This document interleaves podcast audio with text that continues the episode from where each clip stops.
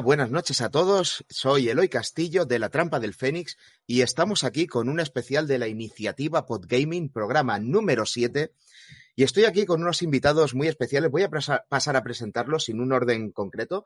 Tenemos aquí a Monty de 4Players, que también me gustaría que hablara un poquito brevemente de su podcast. Hola, buenas noches. Exacto, eh, Monty for Players. Eh, no estoy muy acostumbrado a hacer crossovers con, compañeros, eh, no estando yo en los mandos. Entonces me siento como raro, pero con ilusión y con ganas. Y eso, pues hablar un poquito del temita de hoy, a conoceros y con muchas ganas. For Players, un programa que se graba todos los viernes en directo en Twitch www.twitch, bueno, todo eso for Players Podcast. Y luego, por supuesto, que está en Evox y YouTube. Así que si queréis, pues así un poquito la cuñita, la meto y, os dejo avanzar. Muy bien, perfecto. Tenemos también a Paco y a Ramón de Three for All. Vamos a empezar uno por uno. Eh, Paco, por ejemplo, tú mismo. ¿Qué tal? ¿Qué tal? Buenas noches. Eh, Monty ha quedado ahí con su bozarrón como un señor y yo qué sé, yo qué voy a deciros. Eh, nada, lo primero daros las gracias, Eloy Zoilo, por, por invitarnos a vuestro, a vuestro espacio. Y nosotros somos Three for All. Luego ya Ramón comenta las cosas de las redes sociales y esto, que es, nuestro community manager, aparte de, de ser la, pieza fundamental. Y, nada, encantado de estar aquí con vosotros, de que me dirijáis, de que me enseñéis cosas y de que hablemos de un tema, pues yo creo que es muy interesante esta noche. Muy bien, Ramón. Bueno, muy buenas chicos. Pues nada, yo soy Ramón, el segundo a bordo aquí en Three for All no me despego de este tío ni un rato. O sea, yo pensaba que iba a venir aquí sin él y de repente veo que. No, es broma. Es broma. Nada, pues encantado de estar aquí con vosotros, como ha dicho Paco, con grandes eh, amigos, compañeros, profesionales de, este sector del que tanto estamos aprendiendo de vosotros. Y nada, os invitamos a que echéis un vistazo a, nuestras redes sociales, a nuestro Twitch. Streameamos todos los lunes o martes un programa que siempre sacamos los martes, que es el Free for All Café. Y en marcha está el Free for All Games, en el que vamos a hablar solo y en exclusiva de videojuegos. Porque bueno, ya que estábamos dentro de la iniciativa Podgaming, pues queríamos hacer un programa exclusivo de videojuegos para que bueno, podamos estar un poquito más en, la onda de, esta gente con la que tan cómodos nos encontramos haciendo un poco de todo. Y, poco más. Aquí deseando hablar de este tema del que Paco y yo hemos hablado mucho con una cerveza, con un café en nuestra, ¿verdad? En nuestro tiempo libre y encantado de hablarlo aquí con vosotros, chicos, un placer. Muy bien, y por último, una persona que yo personalmente considero de mi familia, eh, Zoilo Martín de la Sierra, Sí, igual porque lo soy. Pero sí, hola. Hola a todos. Eh, Martínez de la Sierra aquí de La Trampa del Fénix, junto con, precisamente el presentador de este programa, eh, Eloy Castillo. Y bueno, yo aquí es la primera vez que hacemos un, también otro podcast crossover de alguna manera. Estoy igual de nervioso que mis compañeros, pero también con muchas ganas de, de encarar este programa y y de, y de bueno, de hablar de algo que siempre hemos estado hablando en pequeños corrillos, eh, siempre que todos los que son aficionados a videojuegos, mm, siempre sacamos un poco este tema, ¿no? El tema de, las exclusivas eh, por aquí y por allá que hacen tan diverso el, mundo del videojuego y, que nos impulsan a comprar una consola u otra, ¿no? Entonces, eh, bueno, pues ahora con este grupo de profesionales vamos a abordar este tema que me gusta mucho. Recordar a la gente que nos está escuchando que La Trampa del Fénix es un programa más o menos reciente, pero eh, con una periodicidad eh, no muy regular, pero seguro que si escucháis algún programa le vais a, pillar el gustillo y espero que eh, nos sigáis en nuestras redes sociales también. Y nada, y a partir de ahí, pues empezamos este programa. Muy bien, me gustaría empezar con una anécdota. cuando yo era bastante joven, solía decir una frase y era, jamás, jamás verás a Sonic en una consola de Nintendo. Eso es imposible. Y bueno, pues ahí tenemos a Sonic en las consolas de Nintendo. Y esto es un claro ejemplo de cómo los exclusivos pueden dejar de serlo de un momento a otro. Y esto, pues, nos hace sentir un poco extraños eh, a veces. A veces nos alegra, a veces nos preocupa, y es de lo que queremos hablar, de la liberación de exclusivos especialmente hacia PC. Y bien, la primera, la primera pregunta que querría haceros a cada uno de vosotros, eh, a quien quiera empezar, me da lo mismo, es vosotros personalmente, ¿qué opináis? ¿Qué os parece eso de que juegos que van a salir exclusivos en una consola, de repente los pueda jugar o el mismo día o un año después el resto de, gente en PC. ¿Cómo sienta? Bueno, Madre mía. Si, si queréis, empiezo yo. Vale. Esto lo hemos, eh, lo hemos hablado muchísimo. Y creo que hay que Es que es un poco de, también depende de cómo se enfoque, porque esto hace 15 años tenía un sentido, el tema de los exclusivos por consola, ¿vale? Porque, bueno, vamos a empezar desde el principio. Aquí hay que diferenciar los jugadores de consola y los de PC, o los de PC no es una consola, o eso es un poco mm, raro. Pero hace 15 años sí que tenía un sentido, porque las compañías querían vender consolas y mantenerlos. ¿Qué pasa? Que yo creo, y esto es algo muy personal, ¿eh? no es que yo tenga la razón, que están viendo que las consolas están destinadas a morir y si no es esta la última generación, la siguiente yo creo va a ser la última. No creo que se siga. ¿Por qué? Porque las televisiones en nada van a tener ya su aplicación PlayStation, su aplicación Xbox, su aplicación eh, es- Electronic Arts, me da igual la que sea. Entonces, vamos a llegar a un punto en el que vender la consola no tiene importancia. ¿Qué pasa? Ahí es cuando Sony, en este caso, le ha visto las orejas al lobo y ha dicho, o me subo ya al carro o después voy a ir tarde. Yo creo que es un poco lo que ha pasado. ¿Qué pasa? Que si lo saca día uno, ahora mismo no vende consolas. Y si no vende consolas, no hay dinero. Es que es una pescadilla interesante. Yo creo que es mi forma de verlo, ¿eh? No, no digo que tenga la razón universal.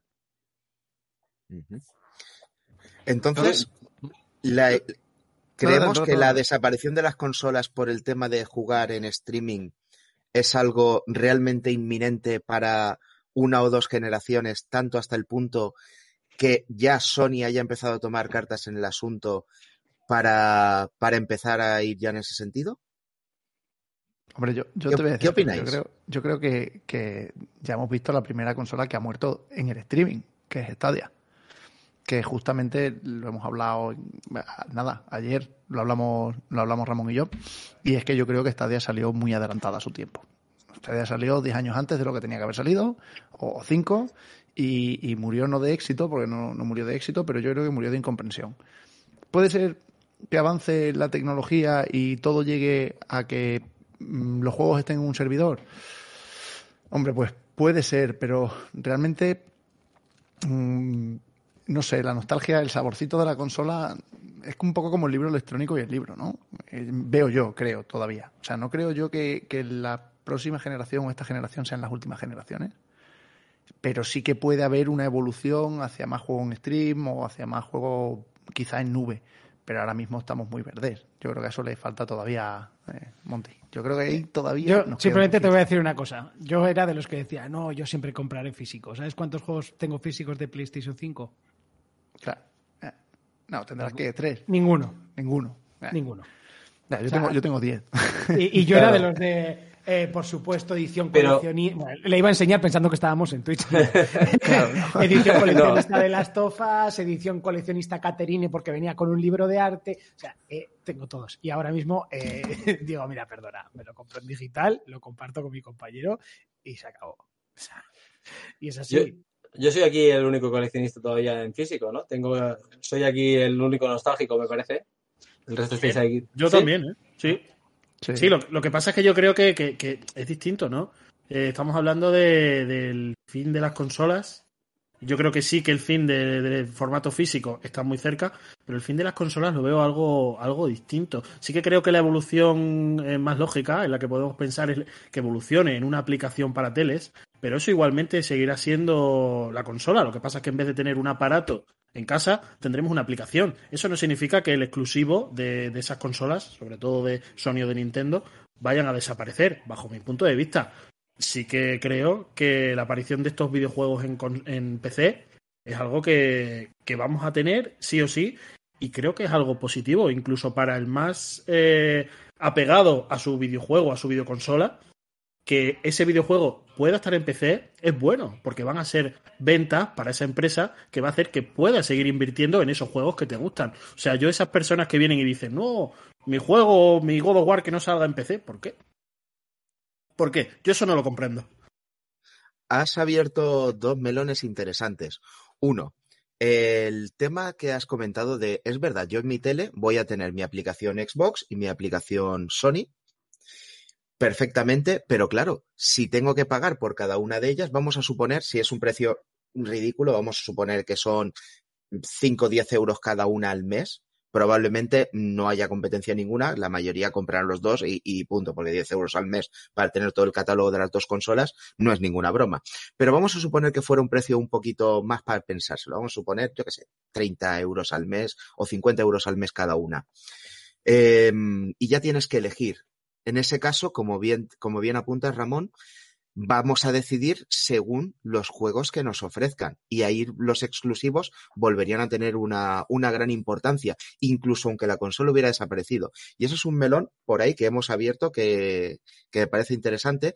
Y el otro, no lo recuerdo. Así que me voy a quedar en este hasta. Yo, yo quiero hasta... comentar una cosa. Espera, ¿sabes qué pasa? Pero... Que si las aplicaciones pasan a las televisiones, la que se crea como consola independiente es el PC.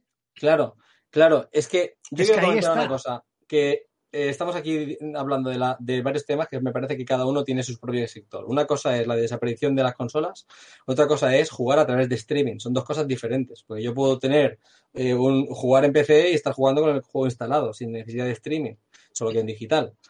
Eh, yo creo que aquí el asunto viene a que todos los aparatos de tecnología que nos permiten jugar a videojuegos, todos, sea consola, sea un móvil, sea una televisión, todos están dando saltos tecnológicos, con, eh, todos al mismo tiempo.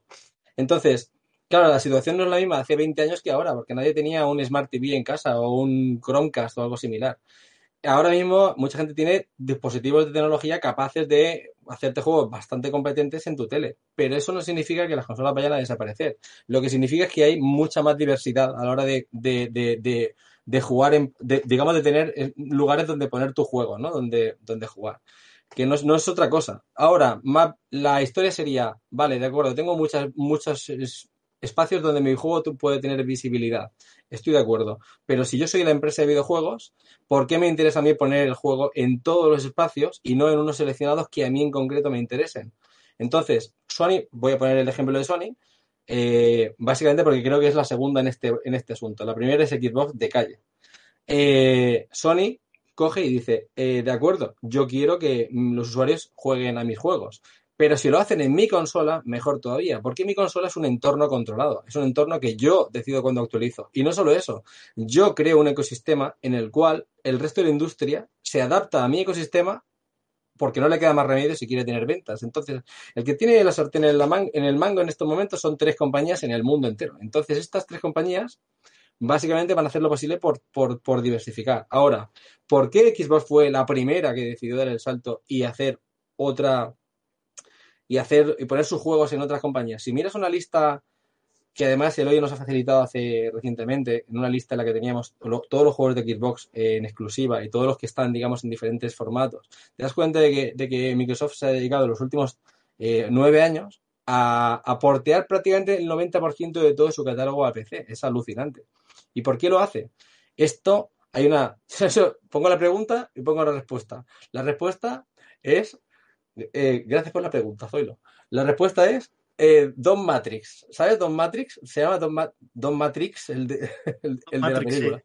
Sí. Sí, sí. Pues este tío en el 2013 que tiene, que tiene un, un, una presentación, la presentación de Xbox One, que es súper espectacular, que si miréis en YouTube el vídeo de la presentación de Xbox One, sale Don Matrix diciendo la palabra televisión, TV, TV.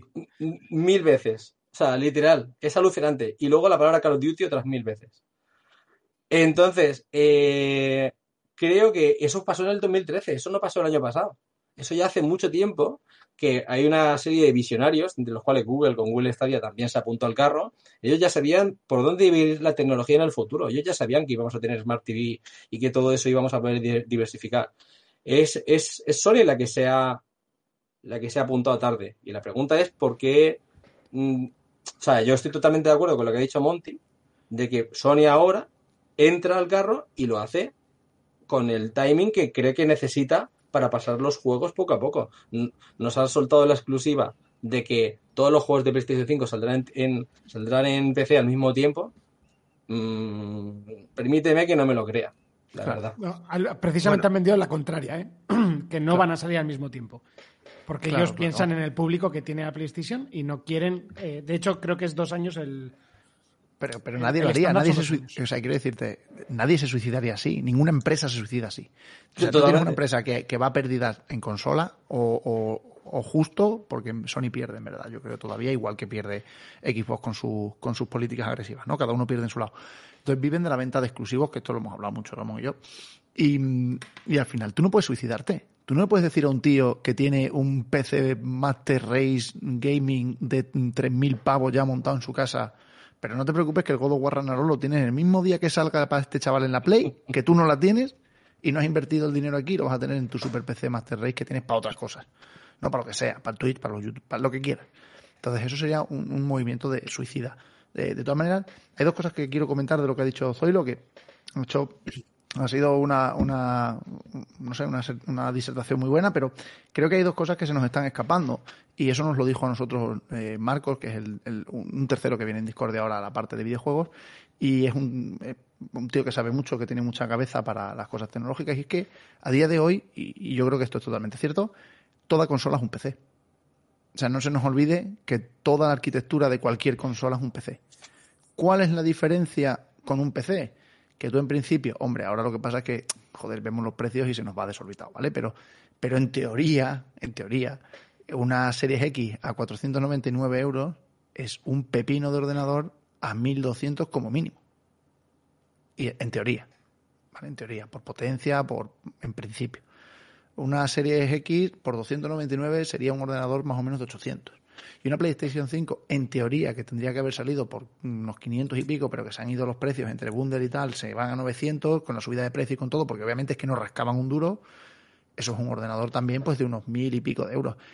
Es una forma de facilitar al usuario que no se quiere meter en ese ordenador porque lo que quiere es navegar en su ordenador y ofimática y no tienes por qué meterte en un ordenador con luces RGB, que al final todos lo tienen, y con una tarjeta 3080, que eso solo te vale 600, y con... ¿Sabes lo que te digo? Entonces yo creo que la consola ahora tiene un sentido.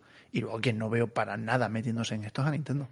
Pero para nada. Eso te iba a o sea, decir. Nintendo yo no te va a meter que- exclusivos ni en PC, ni en ningún... O sea, Nintendo va a seguir a su bola como Bueno, ha habido una excepción con Nintendo, porque Nintendo ha empezado a hacer, digamos, nunca, nunca ha hecho por literal, pero sí que ha empezado a llevar sus principales franquicias a, ter- a terrenos móviles. Es decir, que ellos sí que están abiertos a buscar, digamos, nuevos, nuevos usuarios, que, no, que, que son usuarios que ellos entienden que no, por lo que sea, no tienen la Switch ni piensan comprarla. Entonces dice, pues llevamos, si el mamá no va a la montaña, pues la montaña va a mamá, ¿no? Pero no ponen el juego literal, porque saben que eso sería eh, un suicidio, como tú dices. Sí, pero aquí una- dejadme que haga un inciso porque eh, en realidad ahora mismo todo lo, todo lo que yo tenía en la escaleta está todo mezclado. O sea, ya, da igual, no pasa nada. Eh, pero hay un par de cosas interesantes que se han dicho. Una, el Switch, Nintendo, que Nintendo va a la suya. ¿Por qué no? Si dice... Pero Nintendo en realidad va a donde no va ni Sony ni Microsoft. Él lo tiene muy claro. Yo no me voy a meter ahí. Tú tienes a tus chavales de 12 años queriendo jugar a matar al Call of Duty y yo tengo a los chavales de 34 queriendo jugar al Animal Crossing. No pasa nada, no vamos a discutir. Tal cual. ¿Vale? es que no, Entonces, no es que vaya, es que lleva ahí toda la vida. O sea, Son las Sí, otras sí. las que se han ido poniendo donde Nintendo no estaba. Bueno, qui- quiero, efectivamente. Quiero, quiero discrepar brevemente con eso porque que creo que Nintendo tenía un historial también un poquito más hardcore de lo que la gente piensa. Pero como llevamos tantos años instalados en la etapa Wii, que la etapa Wii es la etapa ya digamos más familiar, pero claro, Nintendo fue otra. Hubo, una, hubo otra época en la que Nintendo sacaba un Turok 2, ¿sabes? Y presumía de, Sí. del destrozar cerebros, de, ¿sabes? De, Pero eso Sí. ya se Y acabó. de, y de Eso ya músculo, pasó. Porque la Nintendo 64 con la expansión de memoria eh, era músculo, ¿eh? O la, era- o la GameCube. La GameCube O la- tenía GameCube. unos juegos exclusivos. Claro. Metal Gear Solid 1 Remake que no se ha vuelto a Sí, ver en ningún Correcto. sitio. Los Resident Evil Remake también, El su Resident Evil. salió, que era para la consola. Pero Nintendo res- decidió cambiar. El, supongo que el cambio le vino quizá forzado, porque vio que, Sí. el- que ya se quedaba con- en un producto de mercado que le venía bien. Las, las- las consolas portátiles iban como un tiro y le salvaban los números. Y cuando salió la Wii se acabó. Cuando yo vi a, mi- a una tía mía que dijo, déjame la consola que me, me quiero, me la quiero llevar a casa para jugar al juego de tenis, yo en ese momento ya pensé, ya está.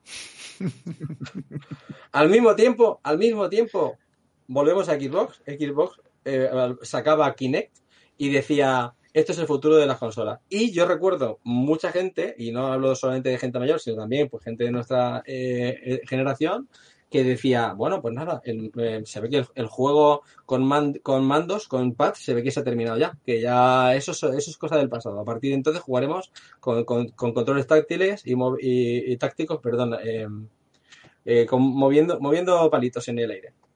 Eso no ha sido así, ¿vale? Es lo que nos han intentado vender mucho tiempo, que saltos tecnológicos que luego no se dan. Entonces, ahora hay un, sa- un- un- lo digo porque por, por conectar con lo que hay ahora mismo, ahora hay un supuesto salto tecnológico que es el tema de pasarlo todo a la nube, como está haciendo Son- eh, Nintendo o Sony con... Nintendo lo está haciendo, Nintendo le va bastante bien con los juegos que va sacando a la nube, pocos, pero lo va sacando. Dependiendo del, mercado donde opere, claro, si, vamos a Europa, eh, los principales países europeos tienen ya unas conexiones eh, de, de- de fibra óptica importantes. Esto no lo va a hacer en, bueno, desconozco el estado, por ejemplo, de, las de las redes en Colombia, pero pongamos que a lo mejor no está muy bien, pues a lo mejor no lo hace allí. No puede, No. a lo mejor está muy bien, pero se les corta la luz de vez en cuando, entonces sería muy frustrante, ¿no? Claro, claro. Claro. Eh, eh, no, o sea, quiero decir, sin, sin intentar meterme con ningún país, simplemente mencionando que a lo mejor ahí no, no va bien la cosa, pues, pues hasta que no va bien no lo pongo. Entonces, eh, eh, es de prever que un Resident Evil Cloud Edition, pues en esos países no lo van a vender. Aquí, por ejemplo, en España no nos han llegado muchos. Recordad la que se lió cuando desde Microsoft dijeron que la Xbox One, me parece, la conexión a Internet iba a ser obligatoria. Claro, Se claro. a la cabeza. Pero escucha, visionarios totales, porque luego Sí, sí. lo ha sido. Quiero decir, bueno, no lo ha sido, mm, no lo sé, de- entre, entre comillas. Tú puedes irte al campo, poner la consola y te funciona, pero vas a perder todo lo que tiene que ver con las actualizaciones y tal. Y al mismo tiempo, el mercado donde mueve más dinero, donde se mueve más dinero a día de hoy, pero que es una pu- puñetera burrada, es en los juegos de, de sports. Y es en los juegos, digamos, de multijugador. Eh, no voy a decir masivos, quiero decir los multijugador. Y. Esos obligatoriamente necesitas online. Por tanto, pues ahí eh, Xbox es que sabía, tiró una piedra muy acertada, pero se le tiraron a la cabeza porque es normal, porque el- en ese momento no estábamos acostumbrados. A mí cada paso que damos eh, hacia, hacia la... eh, me parece... Cada paso que damos que me obligan a hacer una cosa me parece una- un paso hacia el abismo, ¿sabes? Porque yo recuerdo esa Sí. época en la que no había DLCs y todo era gratis y tal. Pero digamos que Bueno. esa evolución tiene que ser más natural, ¿no? No tiene que ser tan, tan abrupta de que venga una empresa y te diga, no, o, o- o tú tienes internet o no juegas. Tiene que ser un poquito más progresiva, porque al fin y al cabo, a lo que se utiliza y lo que se, lo que se compra es lo que el usuario eh, qui- qui- quiera comprar y no lo que la empresa te obligue a comprar. Entonces, bueno, yo creo que mm, cambiaron un poco la dirección y como van ahora, creo que bien, bien, vamos bien. Bueno, dejadme que haga un pequeño inciso. Lo primero, un saludo a los amigos colombianos que sabemos que nos escuchan, todos y cada uno de ellos. Te, escucha, te escuchaban. Sí, sí. Oye, que, que, que no lo, que no lo digo para meterme con ningún país en concreto, que lo siento mucho, que haber dicho cualquiera. Vale, de acuerdo. Y, y volviendo al tema de Nintendo, efectivamente, Nintendo se ha ido más por ahí, pero solamente comentar que dos juegos exclusivos de Switch, el Triangle Strategy y Deadly Premonition 2, como excepciones, están en Steam. Y que, como decíamos, eh, juegos de terceros exclusivos para Switch puede, puede que, ala, suelten alguno en PC, pero está claro que igual que yo decía que jamás veremos un, un Sonic en Nintendo, me atrevo a decir que jamás veremos un, un Zelda en PC. O un Mario. Oh, pues yo sí. Yo sí. Y Lo- eso lo que la- lo vas a ver emulado. No, emulado. yo jamás, no diré la palabra jamás, pero Nintendo en estos momentos está quemando un cartucho. Que el cartucho es el de. Pues el de que la a la Switch le va súper bien. Pero es una cuestión muy circunstancial. La pregunta es cuánto puede mantener este rédito.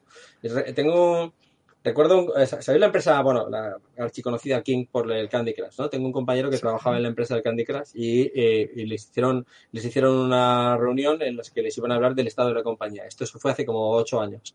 Y le dijeron, mirar, literalmente, ¿sabéis lo que es la bóveda del tío Gilito de- del, del Pato Aventuras? Eh, dice, pues esta bóveda es llena de pasta, esa es la que tenemos ahora mismo. Porque no para de entrar dinero. Pero nosotros hemos calculado que ese dinero se acabará. Llegará un momento en el que ese grifo dejará de dar dinero. No sabemos cuándo, pero creemos que dentro de X tiempo. Y dentro de X tiempo necesitamos el siguiente pelotazo, porque si no, esta empresa se, se hunde. Esto es lo que le pasa a Nintendo en estos momentos. O sea, Nintendo ahora mismo vive en la abundancia, pero sabe que es hambre pan para hoy, hambre para mañana. O sea, necesita hacer Sí. algo. Además, ten en cuenta que antes Nintendo se alimentaba mucho de- del mercado de las portátiles. Ahora la portátil y la sobremesa las ha fusionado y, y está, tiene todo lo, gu- o sea, Tiene todo en un mismo sitio. Sí, lo tiene que funcionar, así- no le más. no, no. Aún así, es que la gente de Nintendo. No veis el plan, no veis el plan Eh, de vos- Nintendo. ¿Vosotros creéis que está en la abundancia Nintendo, en serio?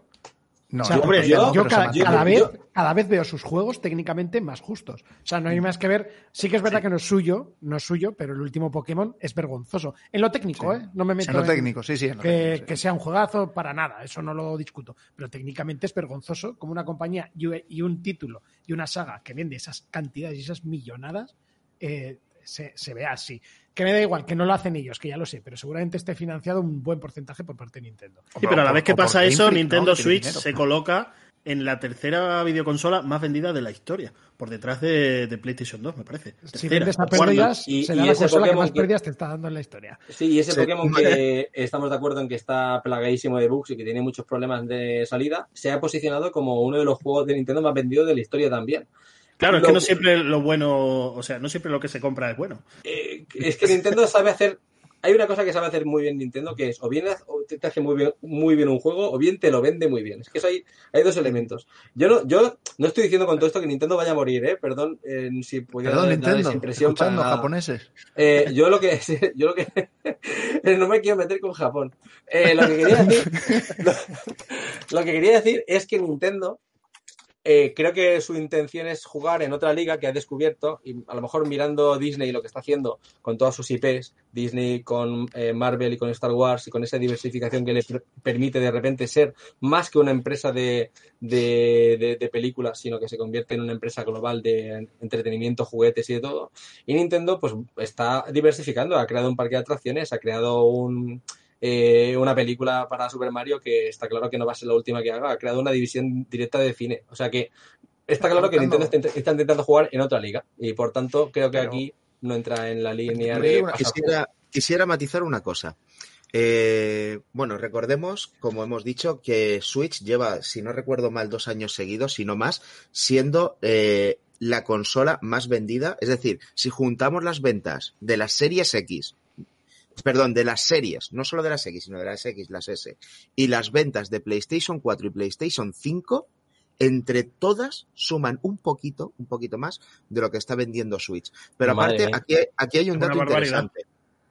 Aquí hay un dato interesante. Eh, estábamos diciendo que, aun suponiendo que fuera pérdidas, eh, vamos, que podría salvar los muebles vendiendo exclusivos a PC. Sin embargo, yo tengo aquí un dato que el God of War ha vendido 23 a fecha de diciembre de 2022. No voy a poder precisar exactamente cuántos. Así que voy a hacer una aproximación de unos 20 millones de copias vendidas en, en consola y 3 millones vendidas en PC. Que desde Primero, luego. ¿no? Sí, Primero. del primero. Eso es. Del primero. O sea, 20 millones en consola contra 3 en PC. Está claro que, jolín, 3 millones de ventas es dinero. Pero ¿realmente es un dinero que salvaría a una compañía? ¿Le vale la pena a Nintendo pasarse los exclusivos para llevarse apenas una, un 6-7%, si las matemáticas no me fallan, de las ventas? Pero Eloy, ¿cuándo? Claro. Claro. O sea, esto- eh, aquí rompo una, una lanza yo a favor de Ramón, que me lo ha dicho muchas veces. ¿Cuándo? ¿De cuándo God of War? God of War es de 2018. Hace cuatro añazos. Hace cuatro añazos. Ha vendido 20 millones de copias y está vendiendo copias en Platinum a 9.99. Bueno, Platinum ya no se llaman, pero bueno, a 9.99. y ahora te lo sacan en PC a 12. Ahora, cuando se lo compra. supone que, que la venta del juego ya está quemada, de repente, ¡pum! 3 millones más. O sea, Hostia. oye, eh, trae para acá. Bueno, en, reali- en reali- en realidad en PC no vale he- 12, ¿eh? he mirado hace un momento cuánto costaba y costaba bastante más. Eh, lo tenemos aquí Creo que son apuntadito. 35, ¿no? Hostia, Eh, 35 vale, no, vale no- no- justo es el juego que no he buscado, pero he buscado otros similares. Tengo yo Steam el- abierto. pero el- No me digan más, qué casualidad. Sí, es verdad. He buscado, por ejemplo, el Horizon. El Horizon eh, a día de hoy te vale alrededor de Vale. 49,59. Tengo el dato. 49,99 cañones. Exacto. ¿Qué estás diciendo? Cuatro años más 50, tarde. 50 3 pavos. millones, multiplícalo por no hacer nada. Más que Exacto. cabrear. No, nada. Eh, espera, dale a que funcione. ¡Pum! Sí, pero el usuario de PC, el usuario de PC está acostumbrado a no comprar por el precio de salida. ¿eh? El usuario de PC se busca siempre el, el momento, eh, las ofertas de verano y tal, que todo baja a la mitad un poco más y, y es Mm. cuando lo pilla. Yo Sí, creo que pero da nadie igual, compró aunque en Steam precio pilles a normal. 50%. perdona. Bueno, este, este, este Bueno, pero todos utilizamos técnicas. Yo, yo en PlayStation 5 comparto cuenta, o sea, compro a medias. En, en PC, pues eh, esperas o, o te buscas una clave de descarga. Vale, me parece bien, pero también son ventas. Sí, sí, sí, claro, claro, claro, aquí lo y, que está, y- y recordemos que el gasto es cero. Aquí, aquí lo Sí, que está claro, claro, claro, bueno, es el que el gasto es el, el que tengan que hacer de, no de port, pero sí de, de ajustar, porque ya os digo que ya las Sí, consolas, claro, las arquitecturas son iguales, pero ajustar dos cosas que te lo hace un equipo de, de nada, o sea, comparado con el equipo inicial, claro, lógicamente. Si el juego original está bien hecho de base, el port es- en teoría debería ser sencillo.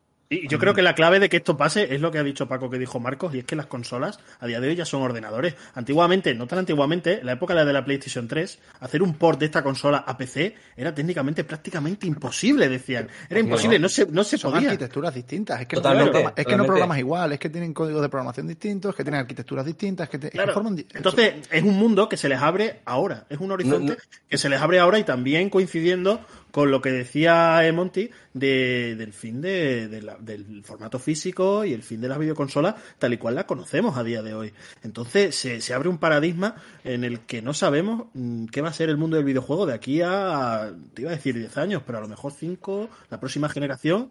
Ya hay un cambio radical en lo que nosotros vemos a día de hoy. Es un tema, es que un tema que a mí me, me apasiona, de verdad, me, me parece súper, súper guay. Dejadme que dé un dato. Eh, bueno, aparte del tema de ports y todo esto, que tenemos un programa sobre eso, aprovechando para meter también publicidad de lo nuestro. Eh, un segundo.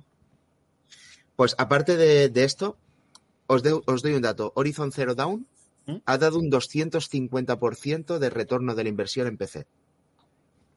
Claro, pero es normal, pero es lo que estamos diciendo, es que es normal. Pero ¿cómo no va a ser? Pero ¿cómo, cómo no va a ser si metes a dos tíos a darle a cuatro teclas? ¿Cómo no va a ser? Joder, un 250% me parece poco. Me parece poco.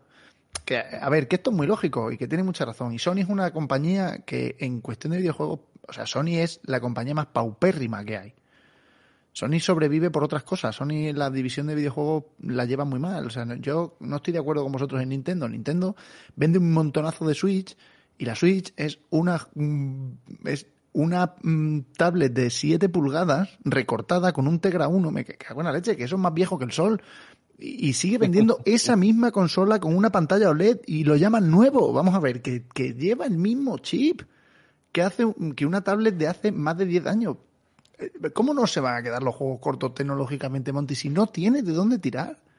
O haces Ya, una pues, maravilla como fama de con- ser con anti-Nintendo. Zelda. Si digo esa frase me matan.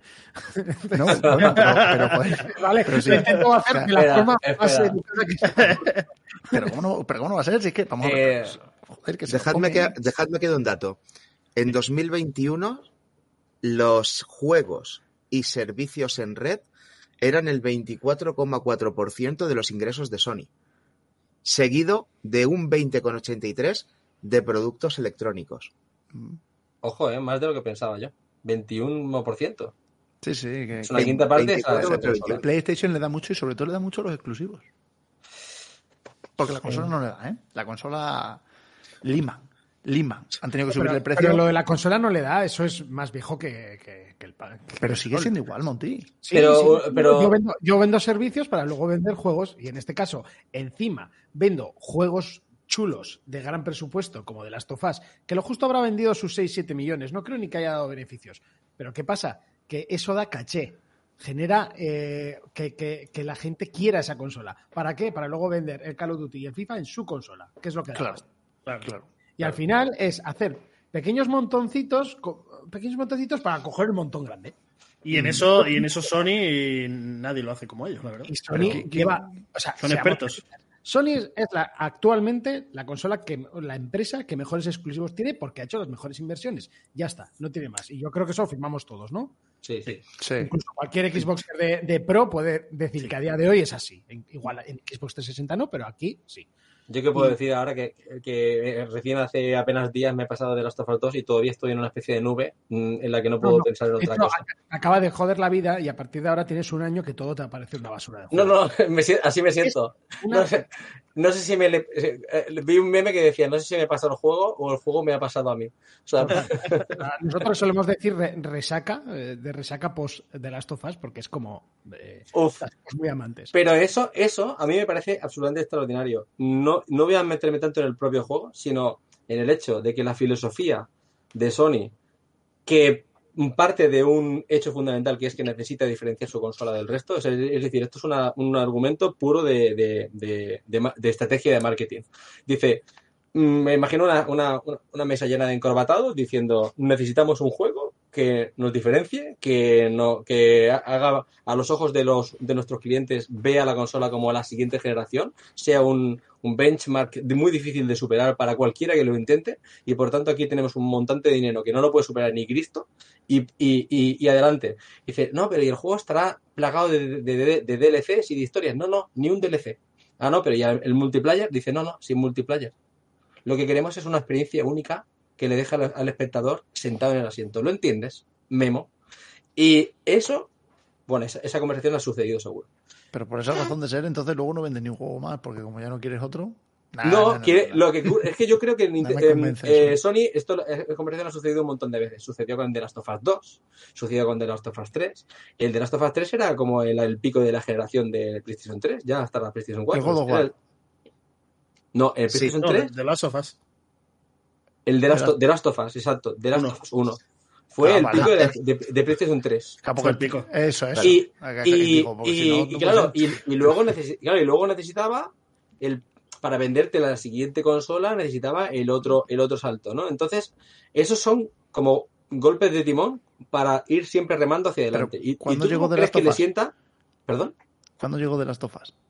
Uno. Eh, El PlayStation 3 al final de la generación Al casi. final de la generación. Sí, sí, ya, Y claro, claro, yo ya- diría que seis meses antes de salir la nueva generación. ¿Y ya de qué Sí, te sirve? ahí? sí, sí. ¿Para, para No. a quién? ¿A que vaya a comprar la Play 4 que te va a salir la No, no, no. Lo que yo, lo que quiero decir es, es para mantener primero lo que ha dicho Monty, pero por un lado la imagen de marca que tienen es súper potente y le da caché. Y por otro lado, para decirle y, y re- y confirmarle a los usuarios que ya, digamos que se sienten de, de Sony de corazón, que, se, que ya han sido comprados ya por la marca, que, que ya la veneran, decirle no os equivocáis, os doy lo mejor. Y, Y os- luego- y- y en la siguiente generación os seguiré dando lo mejor. Y luego hacer un remaster y un remake uno tras otro. tras Mira, otro, en tras 2015, vuelvo, vuelvo para atrás al otro E3. ¿Os acordáis? En 2015 salieron tres exclusivos que la gente dijo, Sony ha ganado el E3. Y los tres exclusivos eran humo los tres. Eran, eran tres trailers que iban a tratar dos años en salir como mínimo el juego más corto. Pero ya Sony había ganado el E3. Es decir, si eso no es, eso no se cocina de la noche a la mañana, eso es imagen de marca. Eso es, po- eh, eso se ha cocinado a lo largo de 10, 15 años atrás de ir haciendo estas jugadas. The Last of Us es uno más de todas estas jugadas que se han ido haciendo. En Play 2 tuvieron el God of War 1, el God of War 2, ¿sabes? O sea, fueron, fueron haciendo esa- esas jugadas. Lo hicieron muy bien realmente. Pepinazo en PlayStation 2. ¿Cuál, cuál? El Final Fantasy X. Bueno, pero no es de ellos. Y es un juegazo Bueno, también. pero, pero es Square Enix, que al final es exclusiva casi casi con PlayStation. Sí, o ha sí, sido es Es juegazo, pero es el inicio del fin, ¿eh? Sí, sí, claro, sí. Adiós, Porque gracias. después del 10 viene el 10-2. Sí. Por eso Pues digo, por es eso, el inicio del fin. Y luego el y el 12. Pero fíjate que Final Fantasy, por ejemplo, empezó en Nintendo, Sí, es correcto. como muchas cosas, ¿no? Sí. Y al Sí. final también ha sabido moverse y buscarse la, la, la- Bueno, Pero el 7 galletas salió en. PlayStation porque como Nintendo no quería sacar el CD y seguía con, su, con lo suyo problema. del De cartucho, verdad. porque Claro. Nintendo es, eh, es como el típico abuelo de casa que no quiere hacer las cosas diferentes porque las lleva haciendo así toda la vida, pues es igual. No, y le, porque pas- Nintendo le pasó lo que le pasó, y vamos, y, y bastantes que se salvó. Y porque Nintendo tiene un historial que ahora lo, es como la empresa familiar, pero esa, esa empresa era hueso, pero hueso, ¿eh? Sea, dominante y ahora podemos hablar del mal personificado en Microsoft, por ejemplo, porque mucha gente lo considera el mal. Pero Nintendo, ojo, en los 90. El control del mercado que tenía era férreo Hombre. de cojones. El mal no lo veo yo, el mal. O sea, yo soy El- Sony de naturaleza, pero el mal, si no llegase por Microsoft, todavía estamos jugando. No, me refiero, cuando me refiero al mal, me refiero en la directiva y en la manera de encarar las cosas. Eh, por ejemplo, hay do- do- do- dos elementos pongo como ejemplo. Uno, eh, la- el, el de, ventas que tenía en la- al minorista, en el cual, el, eh, por ejemplo, yo que sé, ca- la cadena de tiendas Carrefour decía, si, me, si vendes eh, nuestra Super Nintendo, te prohibimos que vendas estas otras consolas de la competencia. Esto lo hacía Nin- Nintendo. En, en España no, en Estados Unidos lo hacía. Las cadenas GameStop estaban en exclusiva para, cierta, para ciertas consolas de Nintendo. Mm, Entonces, claro, eh, si hablamos de, de movimientos tiburón, estaban esos. Y claro, la soberbia de Nintendo le, le ponía el, el, el Nintendo Seal of Quality, que tenían todos los cartuchos de Nintendo. ¿Qué, qué es lo que hacía ese Seal of Quality? Eso lo que hacía era, este juego está en exclusiva para mi consola. Y como lo pongas en otra, mm, te prohíbo que pongas juegos para mi consola ever, para siempre. Y claro, todo el mundo con el agujero del culete así pequeñito diciendo, bueno, no vamos a contrariar a Nintendo, que tienen la sartén en el mango. Es que esto, es- esto era así en los 90. Nintendo era la que partía la pana. ¿Y qué pasó? Que eh, Square, Square Enix, Square Enix, que por cierto, las oficinas de Square Enix estaban en el edificio de Nintendo, este, pasillo con pasillo con Nintendo, eh, se pelearon a muerte. Eh, Pero yo me imagino que tuvo que ser ahí una cuestión personal. Te has casado con mi hija y así me lo paga. Y entonces, pues. eh, Y encima con voz de japonés enfadado, ¿sabes? Exacto. Y entonces, pues, y entonces, pues, ya está. Pues se separaron y, y, y Nintendo dijo, pues por supuesto, lo que, lo que tenía que decir Nintendo, que era la déspota en ese momento. Final Fantasy jamás volverá a Nintendo. Nunca vas a hacer un juego en Nintendo si sigues así en esta línea. Y ya está. eh, 15 años separados.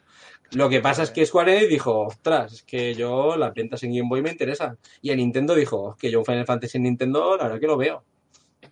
Sí, y no, poco a eh, poco igualmente volvieron a ser amigos. Ahí hicieron un buen movimiento, pero que bueno, que, que yo creo que, que lo que decide de que la consola va bien y tiene y tiene su caché, pero vamos a entrar al tema. ¿No estaríamos perdiendo caché entonces por sacarlo? Yo estoy de acuerdo en que está muy bien que saquen los juegos en PC ¿eh? y, y ya hemos visto que dan beneficios, pero entonces estaríamos perdiendo caché, por otro lado. Porque de repente ya el exclusivo, aunque sea años después, ya es una mentira, ya puedo esperar. Y ahí Y está si el enfado espero- de la gente. en Claro, y si ya puedo esperar porque espero para que me bajen los precios, cosa que Nintendo no hace, Mm. ¿qué más me da esperar a que me lo pongan en PC y buscarlo por una página de case mm, con mayor o peor reputación y ¿sabes lo que digo? Pero una, pero una déjame, cosa. déjame- un segundo, déjame que haga un apunte, porque aquí ya estamos hablando de psicología del, del consumidor. Y tengo yo aquí un par de apuntes que me gustaría, un par de reflexiones. Uno, algunos dicen que esto no tiene, no tiene mucha importancia porque los jugadores de PC no iban a comprar el juego en consola. Saliera o no saliera, fuera gratis o lo que sea. Y luego hay una duda. ¿Los jugadores de consola esperarían a jugar en PC? Porque, por ejemplo, yo pongo mi caso personal, ¿vale? Yo tengo un ordenador, además un ordenador bastante decente, y yo no tengo ningún juego instalado en el ordenador. De hecho, he desinstalado los que venían con el sistema operativo. Yo no juego en ordenador. De hecho, apenas juego en consola porque soy padre, pero eso es un tema aparte. ¿Vale? Pero yo no juego en ordenador. Y una persona que se gasta 70 euros en una novedad para jugarla en día 1, ¿va a esperar un año o dos para jugar solamente porque en lugar de 30 tiene 60 FPS? ¿Realmente estamos perdiendo ese caché? No, lo siento, o sea, alguna vez he intentado esperar una semana y no lo he conseguido. O sea, yo, ¿eh? soy, soy y, lo, y me lo admito, eh, yo soy un tío que se hipea a muerte y necesito el juego día uno y es más, hora uno. O sea, Joder, que no puedo. la radio, joder. Yo no puedo esperarme un año o dos, porque en este caso son dos años, para que me spoileen el final de The Last of Us. O sea, para que. No, no, perdona. Pues yo no sé, no sé ni cómo termina. Y no lo he jugado, lo tengo ahí todavía. Pues yo lo no me lo no- spoiles, no me lo spoiles, pero joder. Y, pa- y para mí, o sea, yo tengo un, un nivel de spoilers que para mí que me digas, "Uh, pues ya verás un poco más adelante lo que pasa. Ya me has jodido el juego. O sea, te juro que me porque ya tengo una tensión que cuando llegue ese momento me voy a defraudar porque va a ser Claro, como, ah, era eso. Y Generas muchas Ya. expectativas. ahí. No, no, Ay, y lo, no, no. lo mejor es la, la, la conversación de después. ¿Era eso? Y dice, no, eso no era. Y dice, ah, pues sería eso otro. Y dice, no, eso no era. Y tú dices, maldita Claro. sea, por favor. yo, para lo mí siento. esto- De todos modos, yo, yo sí que tengo PC competente, aunque ahora se me está quedando un poquito viejillo, pero bueno, ya tengo mi hucha de PC para, para el siguiente. Y, y tengo una PlayStation 5. ¿Qué pasa? Eh, yo los juegos exclusivos los compro todos en PlayStation 5 porque ya he dicho, no me puedo esperar dos años, pero vamos, ni, ya os lo digo que ni, ni queriendo.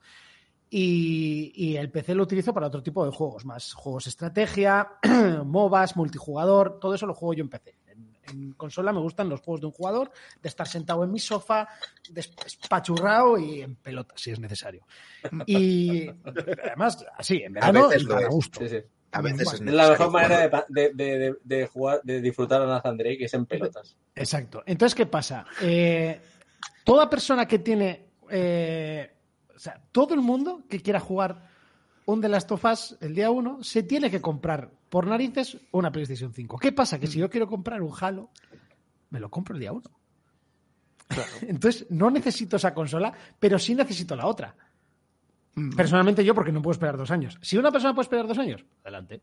Una pregunta, Puedes Monty, esperar ¿tú dos tienes, años y que, la, y que la consola valga 200. ¿tienes la Play 5 y una Series X o, o- o solo No, una tengo, tengo Play 5 y un PC. ¿Para qué quiero una Y un Series PC, X? vale, vale. ¿Pero Switch En mi tienes? caso, eh, no, no, no. O sea, es que no me gusta Nintendo. O sea, no Vale, vale. Ni, Paco, lo- ni lo- un lo has solo escuchado, ¿no? título de Nintendo. Pa- un uno. momento, Pa- Paco, ¿has escuchado lo que ha dicho Monty? ¿Lo, lo has Sí, escuchado claro? pero Vale, no estoy de acuerdo Nada. para nada. Ya está.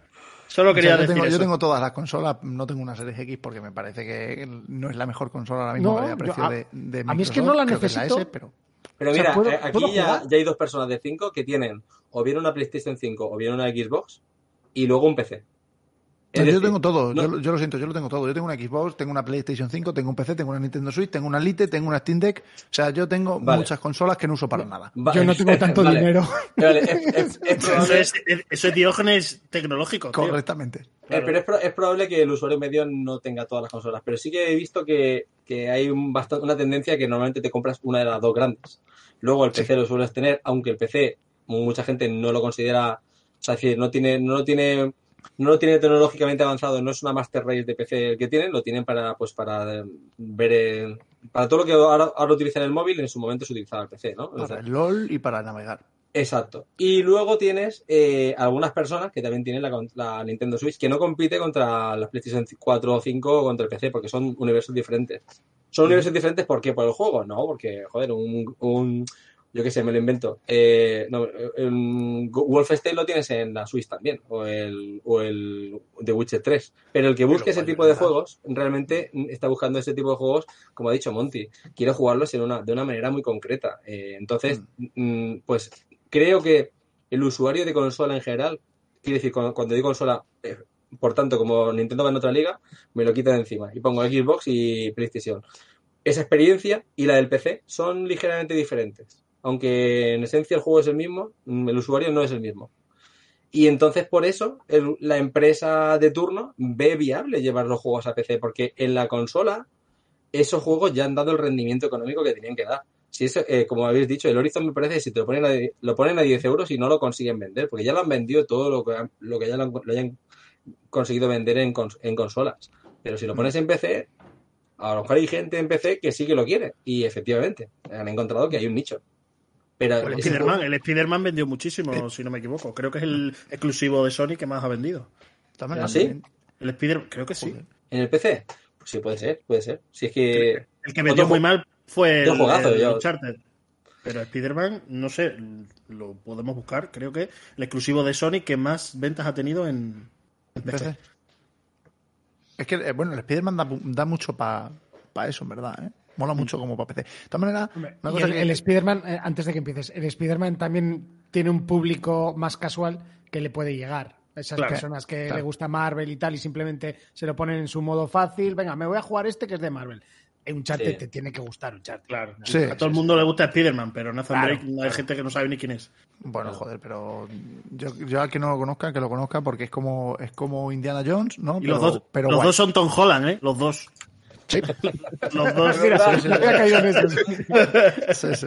El actor es el mismo, efectivamente. No, pero que una cosa que, te- que yo quería también decir aquí es que tú dices, ¿para qué voy a esperar dos años? O si, ¿para qué voy a tener una Xbox si puedo jugar en PC?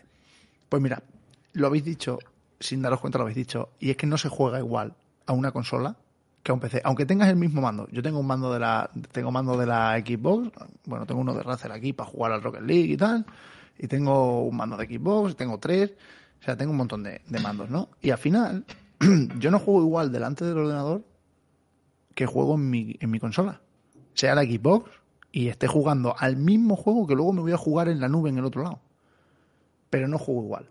Lo mismo por lo que sea, mm, como tú dices, me quiero tirar en el sofá y quiero jugar, mm, yo qué sé, a, a, al Halo multijugador en el sofá con el mando porque me apetece echar una pachanga rápida y, y tengo tiempo para encender la consola y no quiero tener que arrancar todo mi PC, que ahora arranca muy rápido, pero el mío también es un poquito ya anciano, no se puede tener todo y, y entonces me cuesta, me cuesta jugar a muchas cosas en este PC. Entonces yo tengo mi consola ahí para arrancarla con el Gamepad, jugar, tirado en el sofá, a lo que quiero jugar ahí, pero no voy a jugar al Flight Simulator. Pero Paco, el, jugador medio no se puede permitir ni un ordenador de 3.000 3.000 euros ni todas las Claro. consolas. Entonces el No, jugador claro, medio lo que piensa es cuáles son las opciones que tengo para abarcar el máximo número de juegos cuando no Pues- eres el típico pues que claro. odias compañías, que ya ves tú lo de, Pero lo ya lo de tienes odiar claro, entonces, compañías. entonces, tú quieres Game Pass. Si eres esa persona, quieres una serie S y Game Pass, punto. Pero si quiero jugar también a 299 los pavos más, más un, euro un año entero. No, pero es que esa persona puede decir, puede decir también quiero jugar a The Last of Us, también quiero jugar a Uncharted, también quiero jugar a los Pero Mario. entonces no va a estar dispuesta a pagar mm, lo que vale una consola de, de- de PlayStation, más lo que vale el Uncharted el primer día, más lo que vale. O sea, no- o sea, si quieres muchos juegos y quieres jugar tranquilo, te compras una serie S y te sientas en tu sillón. Vamos, yo lo recomiendo. Sí, pero no está el juego que quiero. Bueno, pero entonces, eh, es, ese es Ah, otro yo, por tema. ejemplo, Oh. el problema que le veo al Game Pass, el único problema que le veo al Game Pass, yo lo tengo y no juego, a- o sea, no lo uso. Y me dicen, ¿por qué? Si tienes 400 juegos. Ya, son 400 juegos que no me interesan. Porque si me interesarían, ya me los hubiese comprado.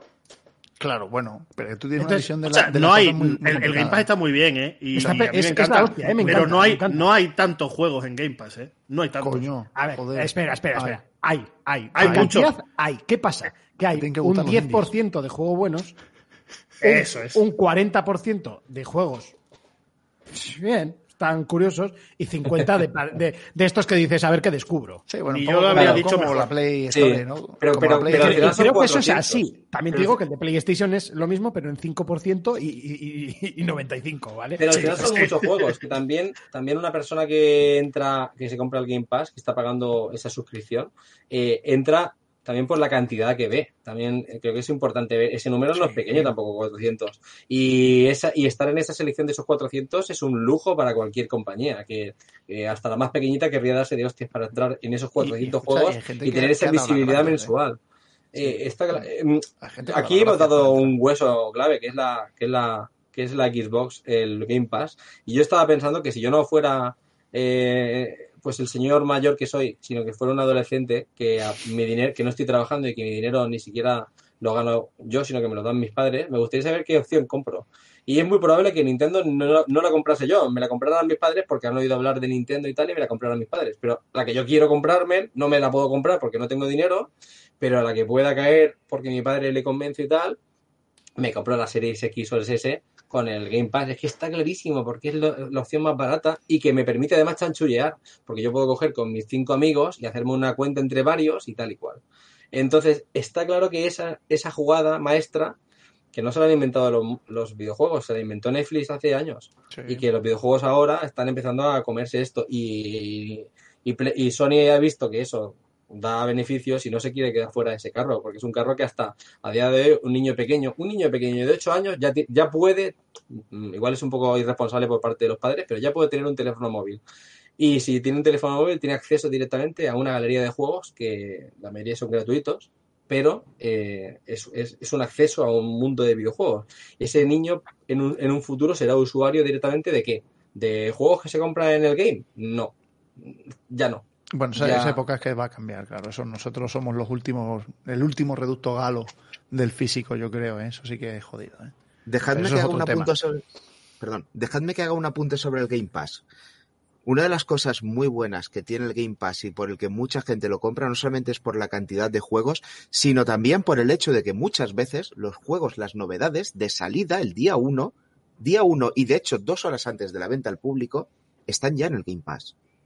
O sea, yo conozco gente que se ha puesto a jugar a novedades antes de que estuvieran en la tienda.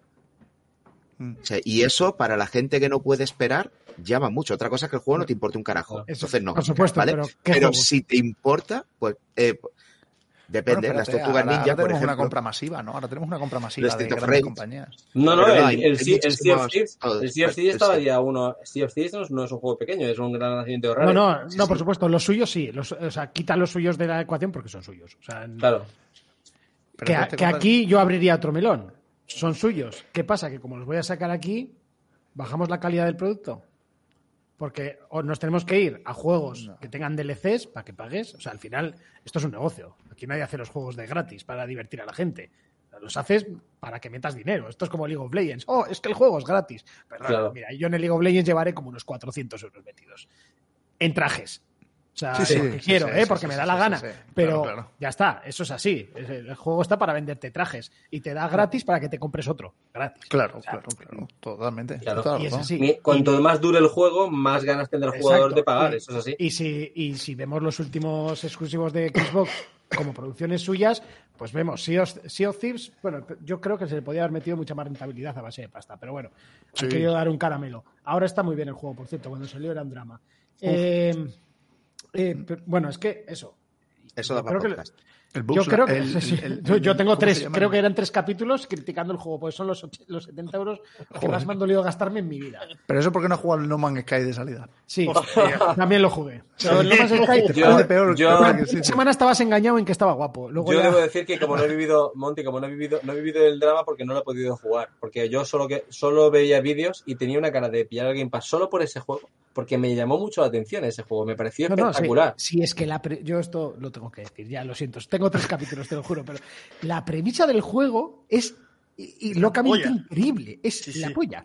¿Qué pasa? Que es que no tiene una finalidad. O sea, Ya. tú robas y consigues dinero Para nada. Claro. Claro. Déjame me mejorar el cañón, déjame mejorar el arma, déjame, no sé qué es el Y, la- y lo- los combates son muy malos. Yo, yo- a mí me hubiera No molado me meto, mucho. no me aunque meto se- en eso. Aunque fuera combates de insultos como en el Monkey. Pero el Aunque sistema fuera. de evolución. O sea, en el. League of Legends es gratis. ¿Para qué juegas? ¿Para desbloquear otro personaje? ¿Para qué? ¿Para desbloquear otro personaje? ¿Para qué? ¿Para desbloquear otro personaje? Y más, y más Claro, trajes. y como es tú un, no, no tiene Aquí fin, pero al menos ves una finalidad. El objetivo Pero- está clarísimo. Cuando tienes que hacer un gameplay, tienes que tener bien claro el objetivo. Si no, el juego Claro. se te hunde. Por lo demás, el juego, de 10, ¿eh? De 10. O sea, es súper divertido, funciona que te cagas. Le daré otra oportunidad. me Muy bonito, Yo, largo, mirad, os digo una cosa, yo, no me, contigo. yo, yo me empezaré a tomar el Game Pass en serio, de verdad, de verdad, de verdad, cuando vea Starfield día 1, Lo van a exclusivo tener, en Game seguro, Pass, seguro. y no lo vea a lo mejor en... Seguro. Pero escúchame, mira, hay una, hay una cosa que a lo mejor nos estamos saltando. Y es que los juegos en Game Pass eh, eh, estamos totalmente off topic, pero no me importa. Voy a seguir un poco por aquí porque me interesa. Mm. Los juegos en Game Pass, eh, por la- para los que no lo tengáis, por ejemplo, Ramón, eh, los juegos de Game Pass salen. Sí, de sí Game lo tengo, sí lo tengo, capullo. Ah, vale. Pues salen de Game Pass. Pero salen, te Lo que bueno- salen de Game Pass, dices. Sí, sí, salen de Game Pass. O sea, hay juegos que salen de Game Pass. Tú ya no los puedes jugar más con tu suscripción de Game Pass. Al tiempo, ¿vale? Pero a lo mejor es el tiempo suficiente para que no te hayas terminado de pasar porque tienes 400 juegos para jugar, pero el tiempo suficiente para que digas, joder, pero yo este lo quiero. Y encima te cogen y te dicen, bueno, pero si tienes el Game Pass, antes de que se salga de aquí, te lo puedes comprar en vez de a 50, pues te puedes comprar a 39. ¿No? Es una buena forma de... Lo que pasa es que todavía no les está funcionando porque, lógicamente, ahora mismo... Oh, es como- que llevo es- cinco meses que llevo cinco meses con Game Pass y me he gastado 3 euros en jugar cinco meses al Game Pass. Sí, bueno, pero además tú es que tampoco lo aprovechas mucho porque no, no te pones ahí al final. Quiero decir que, joder, Eso es cuestión de que tiempo. yo- si tú que he tuvieras. mamado mucho y, y es tiempo, efectivamente. A lo mejor yo tengo un poco más de tiempo y algún fin de semana pues me pongo a explorar, solo a explorar a ver qué ha salido, qué hay. Y tengo, joder, tengo la expansión, la, la memoria de, de un tera y joder, lo tengo lleno, lo tengo lleno de juegos que no juego. Pero ahí están.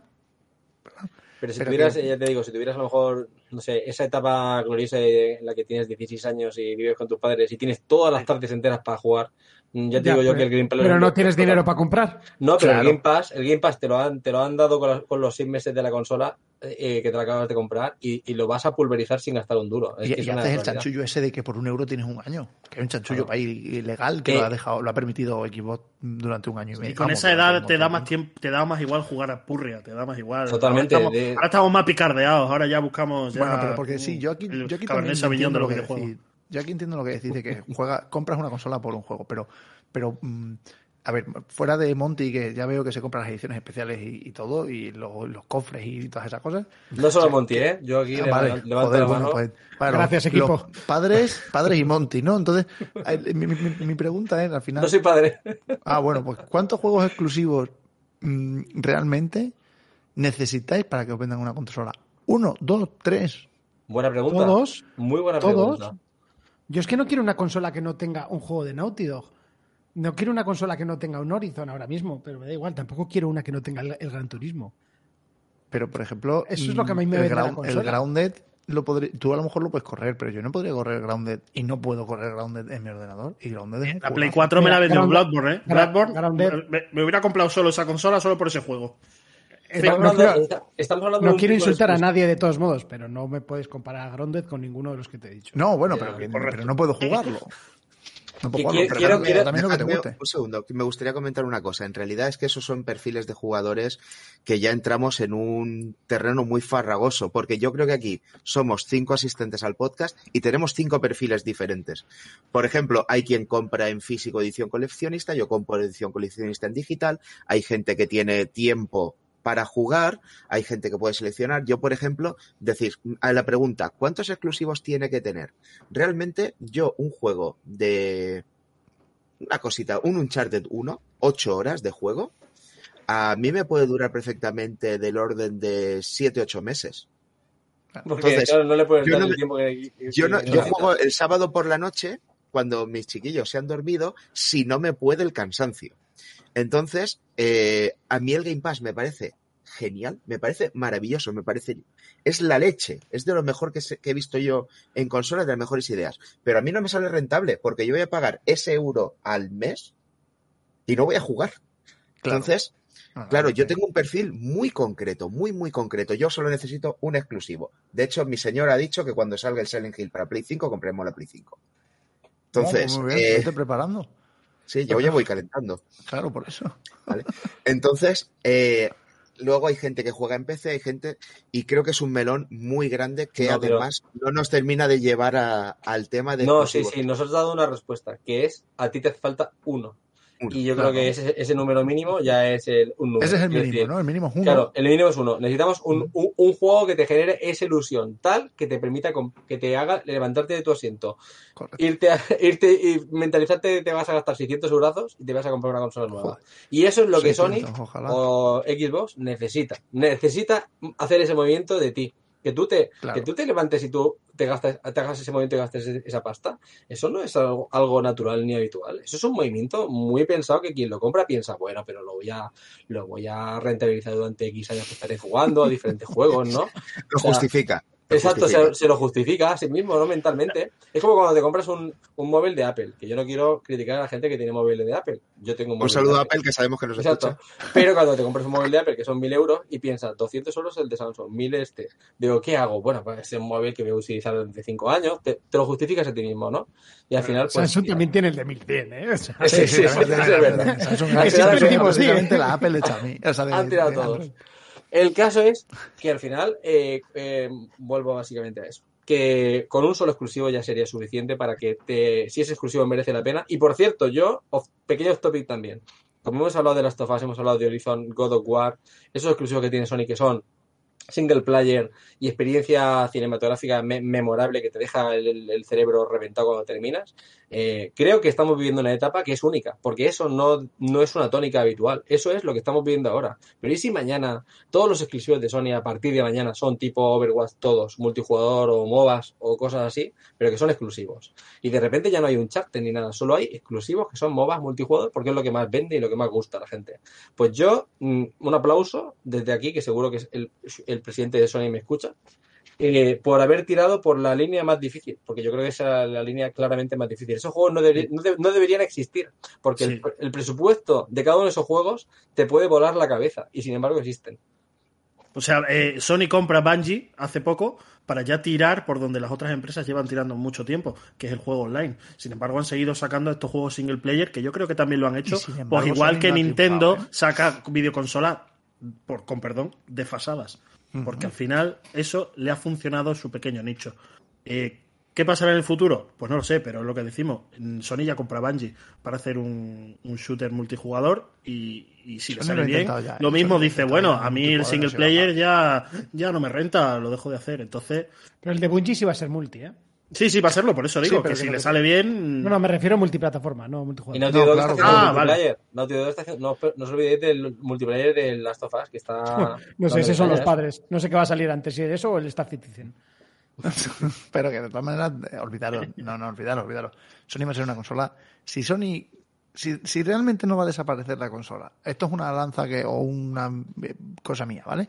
Si realmente, si realmente la consola va a desaparecer o a la larga desaparece, y realmente hay multiplataforma y todo lo que queráis, Sony no debería salirse del single player porque tendrá siempre nicho en el single player. No debería embarrarse ahora mismo en multiplayer. Y yo creo que lo sabe, pero si puedo contratar a un estudio que ya es bueno y me va a hacer algo que ya sabe que es bueno y no tengo que tocar nada, pues lo compro, le doy su dinerito. Es más, te doy facilidades porque tengo aquí a Santa Mónica y a Naughty Dog que, que se ayudan entre todos, que eso es algo que se está viendo ahora muchísimo, no sé si estáis leyendo las noticias. Y si te pasas el God of War, creo que aparece eh, como, como cuatro o cinco estudios de Sony. Entre ellos está el del Days Gone, ¿cómo se llama? Eh, Blue Point. Ah, sí. Blue Point que le ha hecho cosas. de- o sea, se están como ayudando muchísimo. Eh, por ejemplo, eh, Guerrilla le está dejando el motor gráfico, bueno, dejando, dejando a- a- a- por intercambio Claro. de dinero a Kojima el, el motor, el motor gráfico. Claro, Es un buen préstamo ese, Monty. ¿Qué amigos Joder, somos? Monty, Sí. que- que lo Pero en plan- en plan el ¿eh? O préstamo sea, por pasta. Chill, el alquiler. chill. Pero a ver, seamos realistas, que aquí la gente parece, oh, mira, estamos aquí unidos de la mano y hacemos videojuegos no, para que todos seamos claro. una comunidad de lovers. No, por favor, Mira, no. O aquí la gente quiere pasta lástima. por pasta. Deta- Qué detalle lástima no estar en Twitch. no, no, Qué detalle lástima nu- que no se haya visto. La verdad que sí. Detalle numérico. Eh, cuando, te, cuando te terminas el juego de Spider-Man, los créditos duran alrededor de 20 minutos de créditos. Solo quiero decir eso. No es la escena final, no. Solo 20 minutos de, de de texto de gente pasando. Bueno, con Eh, Kojima es lo mismo, pero solo con Kojima Productions. Pero Kojima, rato. Kojima, Kojima, Kojima, Sí, sí, sí. Kojima. El, el- el- el que trae el café, Kojima. El que hace la verdura, Hideo Kojima. O sea, Kojima contrata Guerrilla Games, donde miras los créditos de Kojima, Kojima Games, de, de Guerrilla Games y también está Kojima ahí dentro. Sí, todo, todo. convencido por todo él. Kojima. O sea, da igual. da igual. y pone, y pone agradecimiento También especial te- a Kojima también te por digo- ser tan guapo. También te digo que yo en vez de llamarme Iñaki Monteano, que ya me dirás tú, me llamo Iñaki Kojima y me lo pongo hasta en la sorpresa. Me hago una camiseta así gigante. Eh, todo, Iñaki te queda bien con cualquiera. Iñaki Nakami, eh, puedes ponerte lo que quieras. Para vosotros igual es un poco Iñaki- exótico. Iñaki Aquí Luis. Mira, es, una, es un nombre que cabe en. Eso mola un montón. Es como Ikari, ¿sabes? Esos nombres súper chulos. Iñaki. Pero eh, aquí es como llamar como llamarse Luis, ¿sabes? Pues en ya, ya. los del 88, pues Iñaki o Íñigo es como. Mm. Exacto. Son José. 88, Íñigo serían por la princesa prometida. A lo mejor. Montoya. ¿no? Ah, claro. No, no, no. Por eh, eh, esto es off topic total. Por al salir de clase. Cuidado con el poder de al salir de clase en el 94 798. Que, que, es mucho más tarde, ¿eh? que yo soy de 88. sí, no, pero que, por eso te digo que sería los, los, los, Íñigos de, de, tu época, pues por eso, por la princesa prometida. Vale. Reconduciendo un poco el programa. Y Eloy, esto lo cortas, ¿vale? No, no, no es, broma, es broma, es broma, es broma. Adelante con todo. Escucha, es de lo mejor que he dicho yo en todo esto. Es una de mis mejores intervenciones y este silencio. O sea. eh...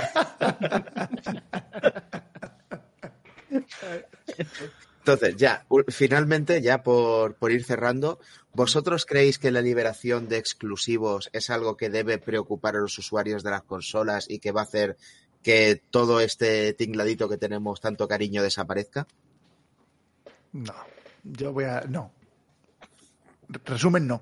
Al, al usuario, ¿por qué? O sea, es que Claro. al usuario, mientras. O sea, lo que yo estaba diciendo con el Game Pass, que al final no lo he dicho, es que creo que han. Perdón por abrir otra vez el melón. Creo que han. han- se han despreocupado de sus exclusivos. Mientras Sony no baje el nivel de sus exclusivos, como si lo sacan calculadoras. A mí me da igual. Pero Como yo tú. quiero que siga el mismo nivel, o es más, espero que esto estén haciendo para coger más pasta para sacarlos aún mejor. Claro, Sí, bueno, yo, yo, a ver, yo lo que creo, a ver, tampoco creo yo que, que sí que sí que Microsoft ha bajado un poco el acelerador de los exclusivos, la ha liado bastante, pero yo creo que está intentando cuidar ot- otro aspecto de, de lo que ellos creen que va a ser el futuro del juego y luego y luego como les sobra la pasta a Microsoft, luego luego intentarán pisar con lo que han comprado, intentarán volver a subir en calidad. Esto es una, una, una percepción propia, ¿eh? pero tardaremos en verlo. Bueno, no, pero está claro porque piensa que si han comprado en un en dos años apenas han comprado estudios potentes, potentes y, y- y eso no lo compras por nada, por, no lo compras por, por, por tener el titular de que lo has comprado. Piensas sacar mañana, mañana, lo que pasa es que los, los productos tienen un coste de desarrollo enorme, entonces claro, si quieres dar ese golpe sobre la mesa, ¿qué necesitas? ¿Tres, cinco años? O sea, eh, Ya, ahora que mismo... no eran estudios, no eran estudios que estaban parados. O sea, es que a mí me preocupa porque han comprado estudios que ya estaban metidos en sus proyectos y han pasado ya dos, tres, incluso cuatro años desde las primeras compras y lo más que ha salido es Halo Sí. Que sinceramente, yo no soy Igual. amante, pero reconozco que era un juegazo, pero creo que es una saga que está ultra quemada y que no se ha sabido reconvertir.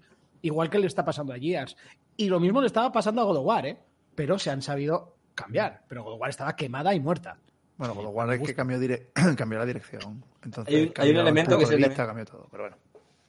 Hay un elemento que es el elemento Repito que es marketing. tu opinión mía, ¿eh? O sea, no, no, tengo pero la, la que, razón es- directa. gracias a tu razonamiento, de repente he pensado en el marketing, porque el Halo, una de las cosas que no parece que no tuvo o no cojó tanto fue es transmitir a, a- a los posibles futuros compradores a través de un marketing adecuado, que ese Halo Infinite pues eh, tenía unas propiedades que nadie se ha enterado de que tenía. O sea, el Halo fue a nivel marketing un auténtico fracaso. La gente no sabía ni lo que era esto.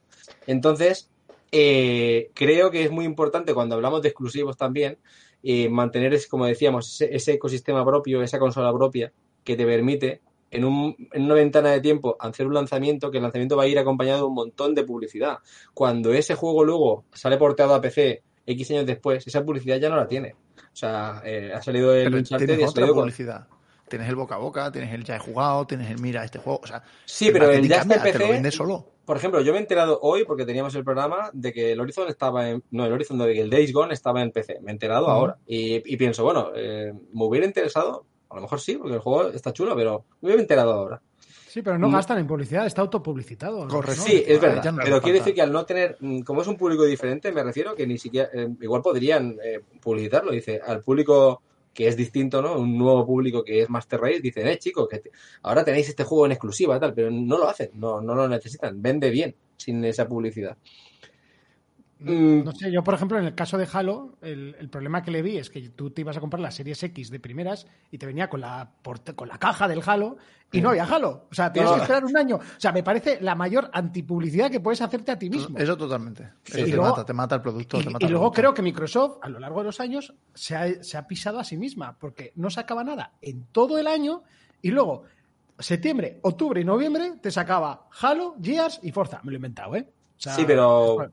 La- Para que, o sea, me lo he inventado totalmente, pero o sea, sí. pum, pum, pum. Y dices, no daba tiempo. Cuando Sony saca uno cada cuatro meses, te bombardea, te bombardea. Y vídeo, y trailer, y vídeo de las impresiones del, del tío de la cocina de cómo le ha gustado el Halo. El, el hasta Joder, las marquesinas de los autobuses están Kratos, ¿eh? Así. Sí, Sí, sí, y, sí. y- y contratan Sí, y aquí en España al, el- el- al- al cómico Hostia, de turno y le pintan la cara. Y, Y soy de la Leti, ¿eh? Bueno, dejadme que haga, dejadme que haga un pequeño ajuste sobre el tema marketing. Pequeño ajuste, no, un pequeño inciso. ¿Quién de aquí no conoce Call of Duty? Yo sé qué compañía es. hasta ¿Vale? mi madre conoce Call of Duty. Bien, Call of Duty, que es un juego ultra conocido, y ahora me diréis, por eso, se ha gastado 200 millones en marketing. Pero claro, pero que. Poco me parece. 200 millones. Y creo que el presupuesto total del juego eran 276. Pero va- va- vámonos al, 76 vámonos al motor. Pero si nos vamos al cine, una película en cine, por ejemplo, por ejemplo, eh, eh, Civil War de Marvel, de eh, eh, Capitán América Civil War, costó 150 millones de euros y alrededor de 100 euros de marketing. Quiere decir que 100 euros, 100 euros, 100 millones más en marketing. O sea, el de marketing era un genio, ¿eh? Genio. Por eso yo- 100 millones más en marketing quiere decir, decir, en el mundo de los videojuegos los presupuestos van similar. O sea, que, que si, si te gastas el pastizal que cuesta un juego de estos, la, el nivel de promoción, poco Pero- me parece 200, la Pero, verdad. Que, pero que vamos a ver, que no os olvidéis que esto es normal. Que lo Sí, sí, como sí. si fuera algo raro. Pero lo, No, no, normal, lo... normal es esto. Apple, Apple no, no valen 1.200 euros los móviles porque el móvil valga 1.200 euros. Lo vale la publicidad. Y lo vale la marca. Exacto. no el móvil. Y Samsung Claro. es cuarto de lo mismo, porque cuando consiguió, cuando Samsung consiguió, porque lo has hablado tú antes, Zoilo, cuando Samsung consiguió mm, ponerse a la altura, y no solo ponerse a la altura, pisar a Apple, entonces dijo, y ahora vengo yo. Y ahora te Claro. pongo también yo los 1.200 euros. Y te pongo el marketing, y te pongo mi marca. Y Samsung vale dinero también por eso. Obviamente tiene muchas más cosas, pero también vale por eso. Pero eso al final pasa con todo. Si tú quieres vender o tú quieres hacer un videojuego y eres un estudio indie, a ti lo primero que te dicen es monetizar y mira a ver de dónde sacas la publicidad y con quién hablas. Y ya está. Y, y luego tendrás que hacer un buen juego, que eso por descontado. Pero ojo, que hay buenos juegos que no se venden por lo que tú dices. No hay publicidad, no hay dinero para eso. Aprovecho para decir ahora que lo ha sacado a la palestra el Call of Duty, que la gente de Sony está así, con las orejas, pensando que va a llegar. Microsoft y va a decir, cortamos el Call of Duty en las consolas de, de Sony. Hombre, Y hombre, es estarán que tú eres asustados, Microsoft ¿eh? y no lo harías. Vamos, yo, lo hago el día uno. Pediría, Este- yo pediría ¿sabes? royalties. ¿Sabes? Este movimiento es- eh, ha sido buenísimo, ¿eh? Este movimiento, porque eh, mi- Microsoft, claro, si ahora mismo no hace la fusión con, con Activision Blizzard y se queda por fin el Call of Duty para sí mismos, es porque no le deja la, la comisión de, de- ¿cómo se llama? La, la, Antimonopolio. antimonopolio. No le deja. Y para que no le deje, tiene que ponerse de acuerdo con Sony. Pero entonces, como no quiere ponerse de acuerdo con Sony, ha, ha llegado el momento que me parece mágico, que es ponerse de acuerdo con Nintendo. Y decirle a Nintendo, 10 años te doy el Call of Duty para ti. No te preocupes, Pero es que amigo". yo, ve- ¿Pero yo para veo capaz, yo veo capaz a Phil Spencer, veo capaz a Phil Spencer de llegar y decir, mira, no me es rentable, pero escucha, Sony, es Call of Duty. Aquí, lo veo capaz, porque ese tío es así. La verdad que Sí, no le dejan, no le dejan. Es un- No no le le dejan. dejan, no le Sí, dejan. está, en contra de todo el mundo. ¿eh? Google No, también estaba en, en al- contra, muy, muy temeroso. Él es la Eh, cara de. Apple también. de- bueno, Apple de se mantuvo un poco al margen, pero vamos, no, no le van a dejar. La Comisión Europea está investigando ya también. Eso no, eso está complicado. Yo creo que sí que la va a comprar, en, en monopolio. Sí, sí, lo harán, lo harán, lo harán, pero no, no bajo las condiciones de, de cortar grifos probablemente. Si es que realmente Microsoft puede ir y decir, oye, mira, Sony, ¿cuánto quieres? Y ya está. Claro. Claro, De hecho, claro. No sé dónde De escuché, hecho- en qué podcast escuché, y, y tenía toda razón. O le veí un Twitter a uno de los oyentes, el marroquero, o alguna cosa así, que consume mucho podcast. Y decía, no sé para qué está gastándose tanto dinero en, en comprar estudios, si podría ir comprar Sony le saldría más barato. Pero él no quiere. Pero no te, a ti no te interesa no tener competencia. No, no, Como que compañía no, te que no interesa. pueden, no pueden hacerlo, pero que... No, pero, pero aunque hicieran una OPA hostil y pudieran hacerlo, aunque ellos pudieran decir compro Sony y solo saco una consola universal, ¿para qué? Si ya hemos visto que eso no funciona. O sea, ellos saben que no, no pueden vivir de eso. Ellos pueden fin, vivir de pisar al, al- al- al rival, de decir mi consola es más grande, es mejor, es más fuerte. O sea, yo necesito a alguien con quien compararme, porque si yo soy lo único que hay, porque yo tengo Pero- el PC y yo tengo mm, la, cons- la consola, yo no tengo dónde compararme. Entonces, Pero tengo, ya- tengo que decir que ya hemos vivido esa época. La, época en la que no tenías dónde compararte porque eras lo más grande que había. Ya la hemos vivido. Quiero decir, ¿Y qué? siempre ha habido competencia, pero ha habido a veces, épocas en las que uno estaba claramente superior y no había comparación por al lado, ¿no? Y yo creo que el- e- esa situación a la compañía que está arriba le viene súper bien. O sea, si Microsoft pudi- quisi- pudiera, hiciera quisiera comprar Sony y así se acaba la guerra de las consolas y tiene Sony ya, y ya está, la verdad que- que Microsoft viviría bien. A nosotros a lo mejor nos perjudicaría como, como usuarios, porque creo que la competencia es buena para, para, para diversificar productos y para que encontremos estas iniciativas. Pero yo creo que Microsoft viviría estupendamente, la verdad. Dejadme que os deje con una reflexión. A lo mejor es interesante la ilusión de libertad. Cuando la jugada interesante que hizo Microsoft en su día fue comprar acciones de Apple. Y Apple comprar acciones de Microsoft. Cada vez que tú compras un, un Mac para no pagarle a Windows, estás dándole dinero a Windows. Cada vez que tú compras Windows para no darle dinero a Mac, le estás dando dinero a Mac. Y yo creo que lo que ha dicho, lo que se ha comentado por ahí, creo que ha sido Monty, de ¿Tengo el Call of Duty en exclusiva? Sí. Pues toma, te lo doy gratis a cambio de un porcentaje de tus beneficios. De forma que ahí está, venga. eh, Mira, acabo yo- de pensar... me, parece una jugada bastante eh, interesante. Y la eh, gente pensaría, no voy a comprarlo aquí, que se jodan. Acabo de pensar dos, dos ejemplos en, en- en industrias, no de videojuegos, pero una de una de- en, el, en el mundo del cómic y en el mundo de, mira, en el mundo del cómic, en DC y Marvel, hubo una época en la que Marvel estaba muy mal y DC fue la que le ayudó. Y en el mundo del videojuego hubo una época en la que en la que Sega estaba fatal y fue Nintendo la que le puso pasta para que Sega reflotara. Esto, estos son, parecen que está totalmente olvidado, ¿no? Que te toca buscar ahora en hemeroteca para encontrar estas dos cosas que he dicho, buscarlas y ponerlas en Pero, comentarios. ento- pero entonces, Pero- al final tiene sentido que tú Sí, sí, sí, pero, una pero competencia. tiene- tienes razón que pensándolo me da cuenta de que sí, que muchas compañías han decidido eh, salvar al rival porque necesitan un rival. Claro, no, no, y porque, y porque, porque tú siempre vas a tener una- un consumidor y, y- y habrá gente que no quiera consumir lo tuyo. Bueno, pues, ¿por qué, no, por, qué, ¿por qué le voy a quitar la libertad a la gente? Eso al final perjudica, yo creo que a la propia imagen de la empresa. Yo creo Pero yo eso- creo que no se hace por eso, se hace porque tiene que haber dos y si no te joden, el, el gobierno de los Estados Unidos te, te multa. no, pero si tú, si tú solo eres Marvel y no hay una compañía que te salga competencia hasta que no salga, no te pueden acusar de monopolio. Quiero decir, si tú no tienes rival porque tú tienes una patente propia, por lo que sea, y entonces la otra empresa se va a ir a pique y tú entras en concurso de acreedores y te compran, no puedes, tú no puedes decir que estás haciendo un monopolio porque tú no has obligado a la otra empresa, tú no estás haciendo una hostil o tú no estás generando todo el producto, ni le estás impidiendo a ella. ¿Sabes lo que te digo? Que al final es lo que es realmente la monopolización, que, bueno, es lo que le pasa efectivamente a, a Microsoft. O sea, el problema con Microsoft no es que compre Activision, es lo que vaya a hacer con Activision, que es lo que están investigando. Es decir, si tú compras Activision, ¿qué ocurre en el, en el ecosistema? ¿Qué ocurre con todo lo demás? Por ahí, claro, por eso yo digo que probablemente eh, bajo ciertas condiciones, obviamente las comisiones de, de, antimonopolio van a entrar a saco y no le van a dejar. Pero bueno, mm, bajo ciertas condiciones. Si, si muriera, si, si, si Sony muere, nadie puede decirle a Microsoft, oiga, es que usted está monopolizando. No, perdón, es que, es que Sony murió. No es que yo la matara, Nintendo, que Sony murió.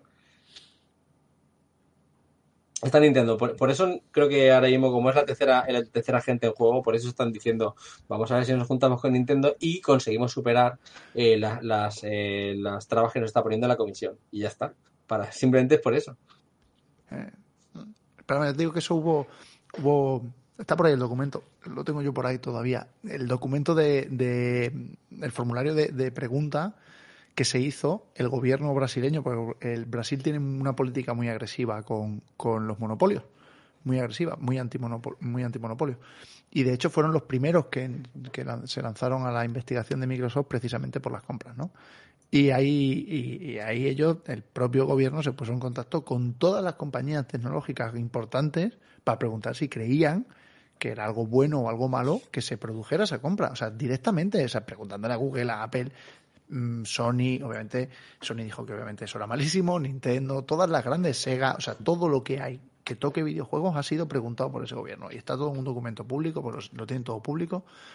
Y oye, pues, mm, joder, algo, algo habrá ahí. Algo, tiene el agua cuando la bendice. Bueno, pues yo creo que se nos ha quedado buena noche con este programa. No sé si alguien quiere añadir alguna cosita más. Creo que, si me abres el micro me estoy aquí esta mañana, pero igual. me, quedan como dudas abiertas en el aire. Hemos hablado, no hemos hablado de Stadia porque murió, pero, pero todo lo que podía significar ese proyecto en principio que no fue. Se me, se me ocurre también eh, el tema de, de, la, de, la, apertura. Todavía no hemos hablado un poco de, una, de un efecto igual sí que podemos un poco hablar de esto y cerrar, lo que es que los juegos valen cada vez más caros y quizás este, estos movimientos también están eh, provocados porque un juego vale cada vez más de producir y necesitas rentabilizarlo más que antes, ¿no? Quizás también eso influye. Jolín, es que eso es súper injusto también. Porque vale, sí, eh, vale más hacer el juego. ¿Me lo estás diciendo, me lo está diciendo Rockstar? Que lleva 120 o 140, ya no sé cuántos llevará, millones de juegos vendidos que yo, lo, que yo me lo he comprado tres veces. Y que, que, me la compraré en la Play 6 también me lo compraré. por favor, los señores de GTA, dejar ya de, señores de Rockstar, dejar ya de sacar GTA, por favor. y, me va, a venir, me va a venir Rockstar a llorarme diciendo que suben 10 pavos más porque es que cuesta mucho hacer el GTA. O sea, en serio, por favor. No, pero, no, pero eso es mentira. Con perdón, ¿eh? eso es mentira. Eso, es de Todas, eso, pues eso. De todas maneras, yo quisiera contar un poco mi experiencia personal. Y es que yo en 1992 me compraba un juego de Madrid por 8.000 pesetas lo que vienen siendo 50 euros. Y en 2022, o sea, 30 años después, los juegos han subido de 50 euros a 70. 80. 79,99 los de, de salida, de salida. Día uno. Vale, de acuerdo, me parece correcto. Hemos pasado de 50 a 80 en 30 años. Mm, no me parece una subida tampoco escandalosa lo que, pasa es que a lo mejor estamos muy, a lo mejor, y, yo voy a, aquí voy a ser el malo, voy a defender a la compañía. A lo mejor es que, pues esa subida de precio, como consumidores, pues estaban muy contentos con esa, con esos precios de salida, pero ya, que hace, hace ya bastantes años que los juegos de consola están por 60 euros de salida. De evaluación, de evaluación del dinero. Hay muchísimas cosas detrás aquí para que no haya subido tanto. Sigue siendo un producto de lujo que lo era antes, pero lo sigue siendo. Eh, bueno, tú puedes, podemos defender la subida de precios, se puede defender. Eh, juegos cada vez más largos mm, que te dan más horas de más horas de, diversión por el mismo precio, entonces habría que subirlo porque si yo hago un juego de 140 horas, si el cine ahora cuesta 14 euros y antes costaba 7 y son siguen siendo dos horas. Si tú por comparar, doblajes que antes tú por, tú por comparar puedes comparar todo lo que tú quieras. Al final la cuestión es cómo sienta al que lo paga. Porque mal. Eh, claro, pero además date cuenta de una cosa, el cine en Madrid no sé, no sé si alguno sois de Madrid o de cerca, yo no sé lo que valdrá ya, pero debe estar rondando el que la entrada, Quin- digo, ¿eh? 15 los, pavos. los 15, los 17 euros. Debe estar como en Sí. Barcelona. Es- Barcelona vale como unos ¿en 12 serio? más o menos. 12, ¿En serio? vale.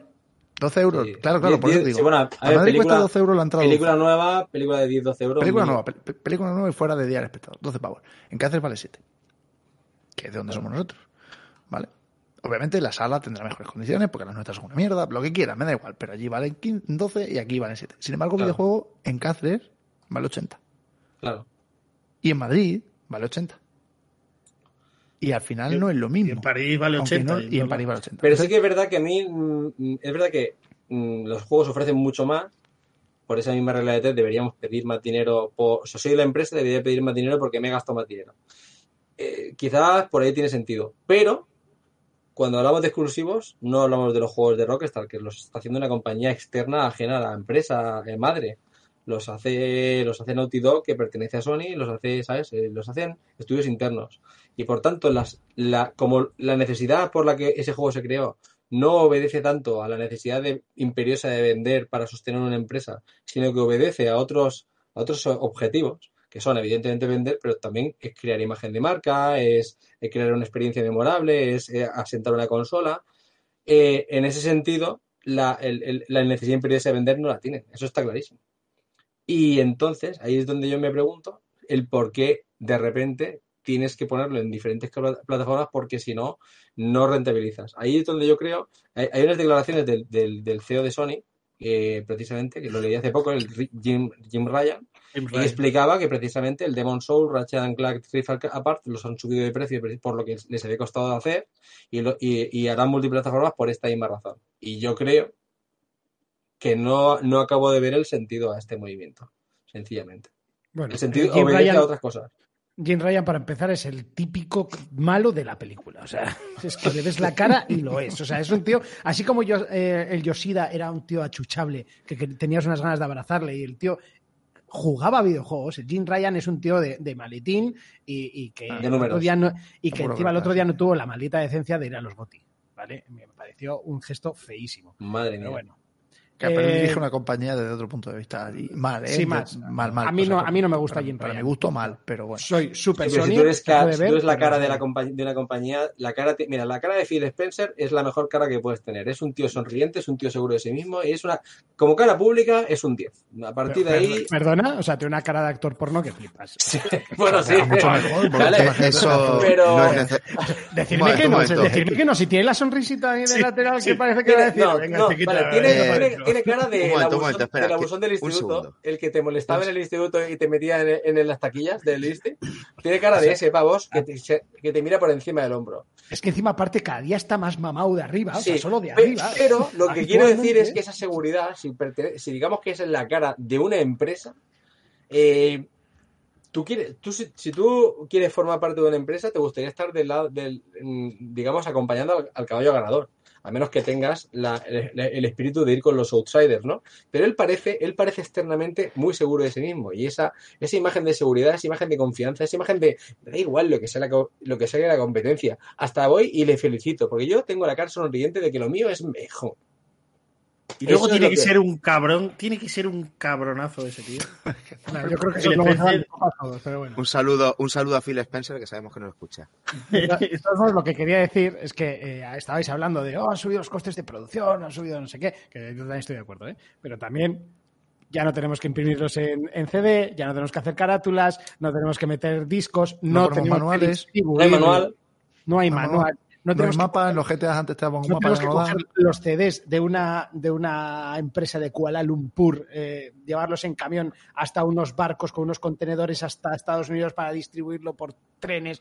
O sea, Es verdad. eso es- Y, y os acordáis cuando te decían, eh, comprar juegos en digital, que en digital saldrán digital. más baratos. Y luego Call of Duty digital, 70 euros.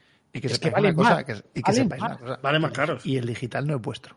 Y el digital no es tuyo. El Términos y condiciones de la compra digital es que es un préstamo. Es un alquiler a largo tiempo. No Excepto, eh, excepto en GOG, que si lo compras en digital, te lo quedas. De Stone Gog, pero, eh, mm, pero lo demás no tiene de, de- Increíble, Pero, es cierto. pero, pero, Bueno. en, pero en Sony, yo lo siento mucho, Eloy, pero todo eso que tiene de deluxe digital Mañana te chapan la tienda y a tomar por culo. Bueno, en realidad, en realidad yo quiero matizar una cosa, y aquí ya entramos entre físico y digital, que es un, un off topic. En realidad yo lo tengo más físico que el que lo compra en físico. O sea, yo sí tengo el juego en el disco duro de la consola. Tú que lo tienes en un CD, en un DVD, tienes un código de descarga. Y no funciona sin el parche del día 1. El Tiene un mío juego sí. roto. Tiene un juego roto. El mío sí. Si Cada a ti se más, te ¿eh? rompa, si a ti se te rompe el DVD, el Blu-ray, perdón, le reclamas al maestro Almero. Pero si a mí se me rompe el disco duro, yo puedo pasar la información de uno a otro. Bueno, es un Sí, off sí. topic. Está, está claro que es un off topic que da para otro programa entero. Así Enterito. Sí, no, pero si tiene, si te- en eso tiene, en eso tiene toda razón. Pero ahí, ahí, y lo habéis dicho antes, el problema es que ya no nos venden juegos. Porque tampoco tienen el interés de venderte un juego. Tienen el interés de efectivamente pasar cada vez más al digital. Pero esto ya es otro tema, efectivamente. Esto es otro tema. Tema en el que el PC quizá encaja mejor, ¿no? Claro. Mm. Sí. Y si todo, al final sí, está yendo, cierto. porque está claro que desde la Eh. pandemia hubo un cambio de paradigma y de repente el- el- las ventas de digital de cualquier plataforma, y hablamos tanto de videojuegos como de teléfonos móviles como de los eh, sistemas de películas en streaming, todo dio un vuelco. O sea, desde la HBO que de repente decidió que todas sus películas iban a ir directamente en digital antes que en cine. O sea, todo dio un vuelco. Entonces, ese movimiento es imparable desde el 2020 y ahí es donde estamos nosotros viendo que de repente los exclusivos empiezan a moverse. Mm, No es un movimiento de la noche a la mañana, pero sí que es un movimiento que ha tomado impulso especialmente después de la pandemia. Y, por eso esto. Pero yo creo, por todo lo que habéis apuntado, creo que estamos de acuerdo en que eso no va a suceder de, la noche a la mañana y que posiblemente esta, la Play 5 no será la última generación de consolas, aunque lo puede parecer. Yo creo que es la 6, ¿eh? De todos modos, yo apuesto a que la 6 es la última. Puede ser. Puede ser. Depende, depende de lo que dure, depende de lo que dure esta generación. Pero Sí, depende de las pilas que se ponga Nintendo con este años. dinero que tiene, que todavía no sabemos qué, movimiento. Tú imagínate que mañana Nintendo de repente, que parece muy improbable, ¿no? Por- Porque Nintendo se tiró a por la Switch y el Tegra y esa, el- esa tablet ahí vitaminada para sacar sus juegos. Pero ¿y si mañana de repente hace un movimiento realmente acertado? ¿Y si mañana de repente Nintendo coge y te saca un pepinaco de consola?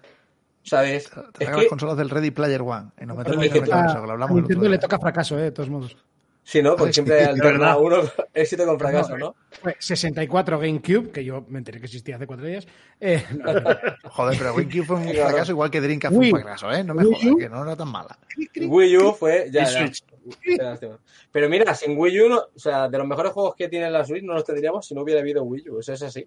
Eso, pero- Pero la consola era- es que ya el nombre. Uf, Ya. es que- Mm. Falla de marketing. Ahí Nintendo patinó gordo. Pero imagínate, no, lo, que digo para un futuro es eso, básicamente. Todo, va todo al digital. Todo, va todo al digital. El físico va a que, desaparecer, tío, está el, clarísimo. mis- Pero el mismo tío de marketing de Wii U era el de Series XS, ¿eh? Exacto. Es complicadillo, ¿eh? Es, es complicadito. O sea, Iba justo, iba justo. En fin, porque ya yo- con 360, ya con 360, eh, perdón, es que me lío, pero todos pensábamos que iba a ser Xbox 720, que era como muy épico, ¿verdad que sí? Tal cual. Y de, y de repente, One. y de repente, One, ala, tócate los cojones. No, O no, sea, pero no, no. Ahora la 1, y dices, bueno, pues ahora Xbox 2, tócate los cojones. Series X y series Que, por cierto, S. O sea, es que es Yo, yo cuando yo cuando escuché Series X me esperaba una cosa totalmente distinta y me quedé muy.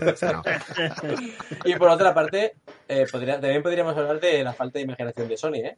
Después de la PlayStation 1, la PlayStation 2. Y Claro, después, pero es que es, pues es que es 3. lógica. Joder, eh, eh, vamos, vamos a los coches. El Audi Ya, A1, pero- pero cuando el llegues- Audi A de Audi 2, el Pero- Audi A3. Pero llega un momento en el que uno también dice, pero por favor, estamos, eh, no sé. eh, Ni En ellos fin. mismos pensaban en llegar a 5, yo creo, cuando Sí, sí, sacaron sí. la El, primera. el futuro no está escrito. y es que esa el futuro no está escrito y es por eso por lo que a mí me dicen hace 20 años, cuando yo estaba jugando, en el año 91 estaba jugando el Sonic 2 y estaba diciendo, lo estoy flipando. Y me dicen, ay, hijo mío, dentro de 20 años tú vas a seguir viendo el Sonic en consola de nueva generación, tal y cual. Y yo digo, ¿qué? Esto es, Está de coña. Es como si Pues te no de ver no, el es- Sonic dentro de 20 años. lo pongo, Sí. lo, lo pongo en la mesa ahora mismo. Es como si os digo a vosotros que dentro de 20 años vais a jugar al Horizon 16. Y, y, y decir, mira, no. Parece 16, no, pero si, sí. pero si jugáramos al Uncharted 16. ¿Por qué el Horizon joder. 16? No, te recuerdo que Final Fantasy va por el 16. No, pero porque no, porque no me. Porque, no Porque me hablamos de juegos como- buenos. Claro, hablamos de juegos guays. Uh, No, pues a mí, el, no, a mí el último el me ha Horizon gustado bueno. muchísimo. ¿eh? Yo lo tengo, bueno. lo tengo sellado todavía, no me digáis Es nada. buenísimo, porque- tío. El, el Zero Down me gustó, pero ñe. Pero el Forbidden West, canelita. Pegarte, pegarte con esas bestias mecánicas es una maravilla, tío. Es una, es una pasada, la verdad. Sí, pero yo un le he dado muy poco a ese Uncharted juego, sí que puedes hacer que- un Uncharted 16 con los nietos de los nietos de los nietos, Uh. ¿sabes? Rescatando máquinas del, del Horizon. Sí, al final lo- lo Horizon más juntas. allá, como no lo hagas Alien, Como tío. lo juntas, no- como cuéntame Claro, con, tío, con no- el mundo no real. da más. Exacto, se va. se- Se va juntando. Se une. En fin. Bueno, Bueno, ahora el Final Fantasy este raro de, de Team Ninja, ¿no? Creo ha juntado, El, ha hecho que se junten todos. ¿Cómo se y- llama? El, el Está ahí Blue- sin parar, Na- no, nadie sabe cómo se llama esa mierda. O sea, el- no, el- no- el- sí, nadie, nadie- que- a nadie le interesa. que sigan como en el Elden Ring un poco, ¿no? O sea, que hacen un poco soul, intentan hacer un poco soul y tal. Yo, yo es que así ya, para cerrar, creo que los japoneses como tal se han quedado muy atrás en, en el tema videojuegos, se han quedado muy anticuados. Y, y es que a Square Enix intentar correr, pero que no llega. Es como... Sí. Y, va- y vamos a ver con Final. Fantasy XVI, que yo soy un fanático y el 15 me gustó mucho, ¿eh? Y el 7 Remake me encantó. Pero, Pero eso un hecho. Dragon, pero da Dragon igual, Quest parece sigue que, llegan, joder. parece que llegan y de repente esta misión va por puntitos. Venga, no me jodas, tío. Nada, nada, hay, hay, hay nicho, hay nicho. Los japoneses hay nicho y Dragon Quest sigue funcionando y Xenoblade sigue funcionando y ¿Sabes por qué funciona? Porque se parecen a los anteriores. por eso, claro, bueno, pero funciona. Oye, que, que Miyazaki es japonés también, ¿eh? Elden Ring mm, Mi- Miyazaki es japonés. y, y Pero no lo parece. y no lo Kojima. parece, ¿eh? Y, Y Kojima también, a lo tonto, a lo tonto también es japonés, ¿eh? Sí, sí, sí. Kojima juega Sí, aparte. O sea, Ko- Kojima Sí, es, sí. es consola, es japonés, juego, pero- persona, eh, mente, Va a, sacar, ser. va a va sacar el Death Stranding 2 Dos. Dos. con el señor más viejo y ya está, ¿no? Pero sigues andando. Ahora van a hacer patinete edition. Kojima es un tío que ha tenido los cojones de sacar un juego de andar y, y lo ha Sí, sí. Porque el juego Y le ha salido bien. Le ha salido sí, bien, sí. que es lo peor. Porque- lo peor es que una- el juego, lo el juego está de puta madre, que es lo peor. tiene una era, que es- era exclusivo, ¿no? Exclusivo temporal. Era exclusivo eh, temporal. Temporal. Temporal. Igual como Tomb el Raider. Rise of the Tomb Raider era Sí. exclusivo temporal. Mm. El GTA 4, el 4, ¿os acordáis del 4? Sí. El 4 mm, era, era, si lo compras en Xbox tendrás el primer DLC mm, en exclusiva, que lo, lo tuvieron en el balado de Gay Tony. Pero no es, lo- no es Eh, lo mismo. O sea, el juego de Kojima es de Kojima Productions, que es un estudio totalmente independiente, que Sony le ha, la- la ha financiado el proyecto. Entonces el proyecto es suyo y el juego es suyo.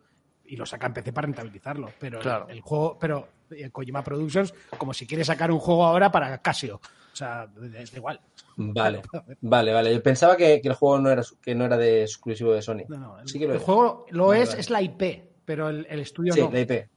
Es como Bayonetta, que la IP la tiene Nintendo Exacto, ahora. exacto, exactamente lo Exacto. mismo que Bayon- que Bayonetta. Bueno, gente, voy a aprovechar No. este silencio para cerrar el programa. Parece que no, pero llevamos casi dos horas. Hola. Joder. Increíble. Bueno, es Sí, sí, a ver, ¿no? el tiempo, el tiempo vuela cuando, cuando estás entre amigos y te lo pasas bien. Claro. No, muy bueno esto. Increíble. Y, y nada, pues yo creo que tenemos que ir cerrando ya. No sé si alguien quiere añadir alguna cosa más. No, yo agradeceros Yo- este ratito, la verdad que, joder, dos horas. Ha sido impresionante. Al fin y al cabo, mm, es la primera vez que interactuamos juntos y está la mar de gusto, o sea que ole por vosotros. Gracias. Sí, sí. Pues ah, Quiero ah, decir lo mismo, que la verdad que me lo he pasado muy bien con vosotros y aprovechamos este cierre para recordar de nuevo los podcasts individuales. Aquí Eloy y yo tenemos la trampa del Fénix, recordarlo todos. Monty tiene su podcast Sí, For Players. yo tengo For Players, pero antes quiero decir que en Pamplona el estreno de Avatar está a 9.20, ¿vale? Para que sepáis. Eh, Pero, pero eso, eso va con va con vino o sin vino. ¿Cómo va, cómo No, va el no. entreno? eh, o sea, Pamplona, que es de las ciudades más caras de España, pero bueno, en el cine vamos más baratos que vosotros. Y, vaya. Y eso, que nos podemos escuchar en For Players los viernes, que en, en directo a las 11 en Twitch y después en Evox, como siempre, canales habituales 4 Players. Vale, es, muy- es lógico. For, for players de, para ti, jugador. ¿No? De, de jugadores para jugadores. Eso es. eso. Sí, al principio estaba muy bien con eslogan. De hecho, el, el, el email era un juego de palabras. eh, Bueno, nah, al final se Claro. quedan for players y ya está. ¿Ves, Ramón? Hay que, hay que simplificar, joder. Hay que simplificar. Nosotros no simplificamos, somos 3 for All. Tenemos el formato café, que es un formato corto, co- variado, y luego el nuevo 3 for All Games, en el que hablamos de exclusiva, en exclusiva de- del mundo de los videojuegos. Y, nada. Encantado. haber Encantado estado en esta, en esta charla sesión velada con vosotros, que me lo he pasado súper bien. Y atentos a la siguiente iniciativa podcast. Eso a deciros, recomendamos Pokémon desde aquí, toda la iniciativa, todos los Que al fin y al cabo son los que nos han juntado. Ole, ole. Ole, Y, Sever, y lo que nos pagan. Sí. Eso, eso Solo te no. pagan a ti. ¿A que te pagan? tú Lo que nos pagan, eres el de la radio. A ti es que te la A, a mí, comida, a mí me pagan el doble que a vosotros, seguro. Seguro. Sí. Hombre, yo este programa es el que más he cobrado, ¿eh? Joder, Ahí lo digo. Bueno, pues solamente me queda agradeceros a todos el haber estado aquí, eh, haber- que hayáis compartido vuestros conocimientos y vuestras reflexiones. Espero que coincidamos pronto en algún otro programa. Y dicho esto, ya solamente me queda despedirme. Un saludo y hasta pronto.